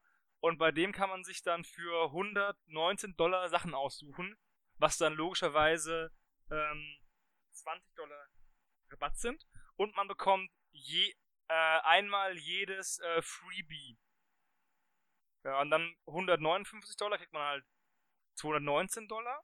Und das sind die, das sind die drei, ähm, und das sind die drei Dinge. Und dann kriegt man sogar noch ähm, eine geprintete Ausgabe des Empire of Man Artbooks Softcover. Also da ist echt relativ viel zu holen für, ähm, für schmales Geld. Und ich finde zum Beispiel bei den Freebies, ähm, wir hatten es gerade von ihr, diese Lady Wix mit ihrer Katze ist äh, ein Freebie und dieser Kommissar, den ich auch schon relativ stylisch finde. Mhm, und auch, ne, ist noch irgendwas, das ein Freebie ist? Ja. Nee, noch nicht, noch, noch nichts freigeschaltet. Also nur, nur die beiden Mhm. gibt das Freebie, aber das ist ja auch schon, was. Ja. das ist ja auch schon was. Auf jeden Fall ein sehr interessanter Kickstarter für alle, ähm, die ein, einen, ein Massenschlachtsystem oder ein Skirmisher in den dunklen Zukunftsregionen spielen. Und ähm, die Prodos so weit trauen, dass sie ihnen Geld geben.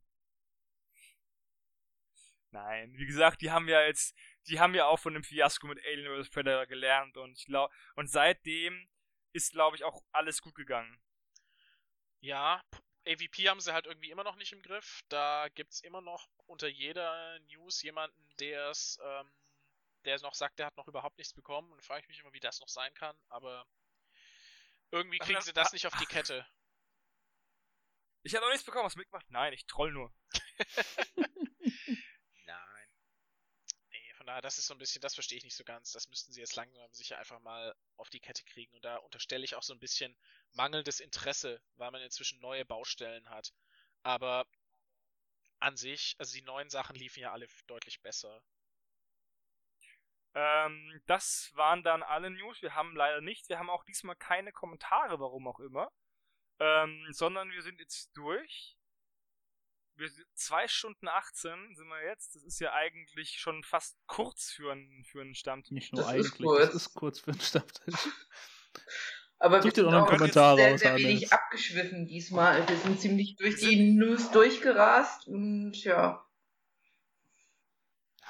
Der Monat war aber auch nicht so pralle, muss ich sagen. Also ich habe mir echt Ja. schwer getan, überhaupt fünf Sachen oder vier Sachen oder sowas rauszusuchen. Es war einfach so, so, äh. Ja. Ich hatte auch irgendwie auf den Blick, wenn ich unsere Seite ähm, angeguckt habe, habe ich gedacht, oh, ist das schon wieder gestern? Weil in den News sich voll wenig gemacht hat. Ja, Ja, es es ist so war. dramatisch viel los, das stimmt.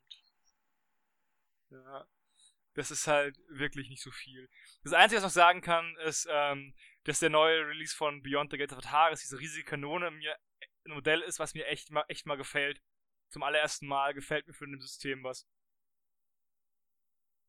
ja, st- Sonst finde ich es immer alles nicht so toll. stimmt, die hatten Aber wir das am, am Sonntag drin, ne? Ja, Ja. die finde ich eigentlich ziemlich, ziemlich hübsch. Wobei ich mich auch frage, warum man da drei Leute für als Crew braucht. Wenn die anderen die sogar rumtragen zu zweit. Kontrast. da stand aber auch einer noch daneben. Ja. Das waren auch drei. Da stand einer noch daneben mit dem, mit dem Schild. Der hat die beschützt. Vor dem Panzer. So, äh, das ist ungefähr der beschissenste Job, oder? er ist kein Mensch, Der er ist kein Tier. den. Er ist Panzergrenadier. Ist das so? Du musst Squash spielen mit Granaten. Ja. Ich finde es so lustig, wenn du hier durch die News scrollst, bekommt man so ein bisschen einen Eindruck von dem neuen Saga. Erst kommen Wikinger und dann kommt ein Harvard-Ding mit einer Laserkanone.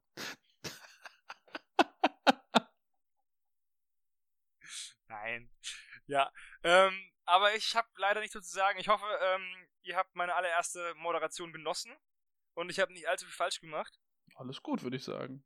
Weil dann kann ich das nämlich auch vielleicht, wenn sie ja die Community möchte, auch mal öfter übernehmen. Schreibt das in die Kommentare. Lobt mich, ich brauche das. Ich hab doch sonst nichts. Du armer Kerl, wenn du sonst nichts Ja. hast. ja. Außer mein Internet-Fame. Ähm, ansonsten würde ich sagen, verabschieden wir uns. Stopp, stopp, stopp. Monat. Wenigstens, wenigstens die Endresultate sollten wir noch bekannt geben, Hannes. Oh ja. Also oh, bitteschön. Entschuldigung. mein erster Moderationsfehler, okay. Ähm, dann fang an, Felice. Was hast du, was hast du beim Malen geschafft? Ja, ähm, herzlich wenig. ja, ich, ich habe mich mal wieder verkünstelt. Ich bin jetzt ähm, so weit, dass ich Mashallah gerade das Gesicht ein bisschen weiter gemalt habe. Äh, die Bluse hat mehr Tiefen und Höhen bekommen. Brust-OP. ja, hm, es fehlen aber immer noch Schatten und so. Ähm, die Hose von Guillermo ist angemalt und meine Casadores sind, glaube ich, jetzt soweit fertig, dass ich sie versiegeln kann. Dann Schlumpi. Bei mir sind äh, Bärte geschattiert, gehighlightet und ähm, nochmal ein bisschen gehighlightet worden. Ansonsten ist nicht viel passiert. Ich habe an diesen Zwergen noch ein bisschen weiter gepinselt und ja, werde die jetzt dann irgendwann als fertig deklarieren, weil ich einfach keinen Bock mehr auf sie habe auch. Ja, die Mantic-Zwerge haben sind halt so detailreich. Das ist schon klar, dass du lange brauchst. Das sind leider keine von Mantic, da wäre ich schon fertig. Schon vorm Auspacken. Das sind die von Avatars of War. Diese Restic-Zwerge von Avatars of War. Spaß gehabt beim Basteln, ja. Furchtbar. Mhm. Ja, Jonas, wie bist du gekommen? Ähm, der Ork hat die Haut und seinen Helm fertig. Ansonsten noch nix. Ach ja, doch, sein Gebiss natürlich auch. Und die Augen sind gemacht, aber ja. Genau. Ja, ich habe an dem an dem einen Blasrohr-Echsenmenschen gemalt und ich habe mich, ich versuche mal die Echse gelb anzumalen, um mal was Neues zu machen und habe mit Snakebite Leather angefangen, also als Grundschicht und um das, ich habe glaube ich jetzt fünf Schichten drauf gemacht, bis der Kack mal gedeckt hat. Ich verfluche mich jetzt schon auf die auf die, um die Idee gekommen sein, gelb zu malen, ähm, weil ich wahrscheinlich noch bis zum ominösen Stammtisch 2027 brauche, bis der Scheiß gedeckt fertig ist. Weißt du, wie ich gelb machen würde? Gerade bei so schön ähm, ähm, strukturierten Modellen wie Echsenmenschen. Grundier das weiß und geh mit Cassandora Yellow drüber, drüber. Und dann machst du noch Akzente mit Bleached Bone und dann bist du fertig. Das kann ich mal ausprobieren bei nächsten. Mach das ja? mal, probier das mal, das ist großartig. Das gibt so ein, in den Schattierungen ist es dann so ist das dann so orange und ähm, geht dann schön in den Gelb über und dann Bleached Bone ist da der perfekte Akzent dafür auf den Kanten. Und das geht echt schnell. Du hast nie Probleme, dass es deckt, weil du einfach weiß grundierst. Und es ist der einfachste Weg, ein effizientes Gelb zu machen. Wow, dann haben wir noch einen Pro-Tipp am Ende Wollte ich. Wir sagen. Echt an Pro-Tipp für Leute, die gedacht. echt nicht schichten können. Ja. Und die endlich mal gelb malen wollen. Also gelb zu malen ist echt eine, ist echt eine, ähm, ja, sagen wir mal, irgendwas zwischen Herausforderung und unglaublich nervig. Ja, ist ein bisschen undankbar. Ein bisschen undankbar ist, ähm, der Typ mit dem Schild neben der Flak ist ein bisschen undankbar, der Job. Du meinst, gelb malen ist da schon der Typ, der bei jedem Schuss das Magazin ins Gesicht kriegt, ja? Oder den Ja. Hinterkopf. ja, dong, dong, dong, dong, dong. Dann äh, hat er diese Zuckungen bis zur Unendlichkeit. Hast du Parkinson? Nee, ich war der MG-Träger. äh, egal. okay, dann sind wir durch. Ja. Habe ich noch was vergessen? Nein? Ja. Dann würde ich sagen, verabschieden wir uns. Das war der September-Stammtisch und wir hören uns hoffentlich bald wieder. Adieu. Bye, bye. Tschüss. Ciao.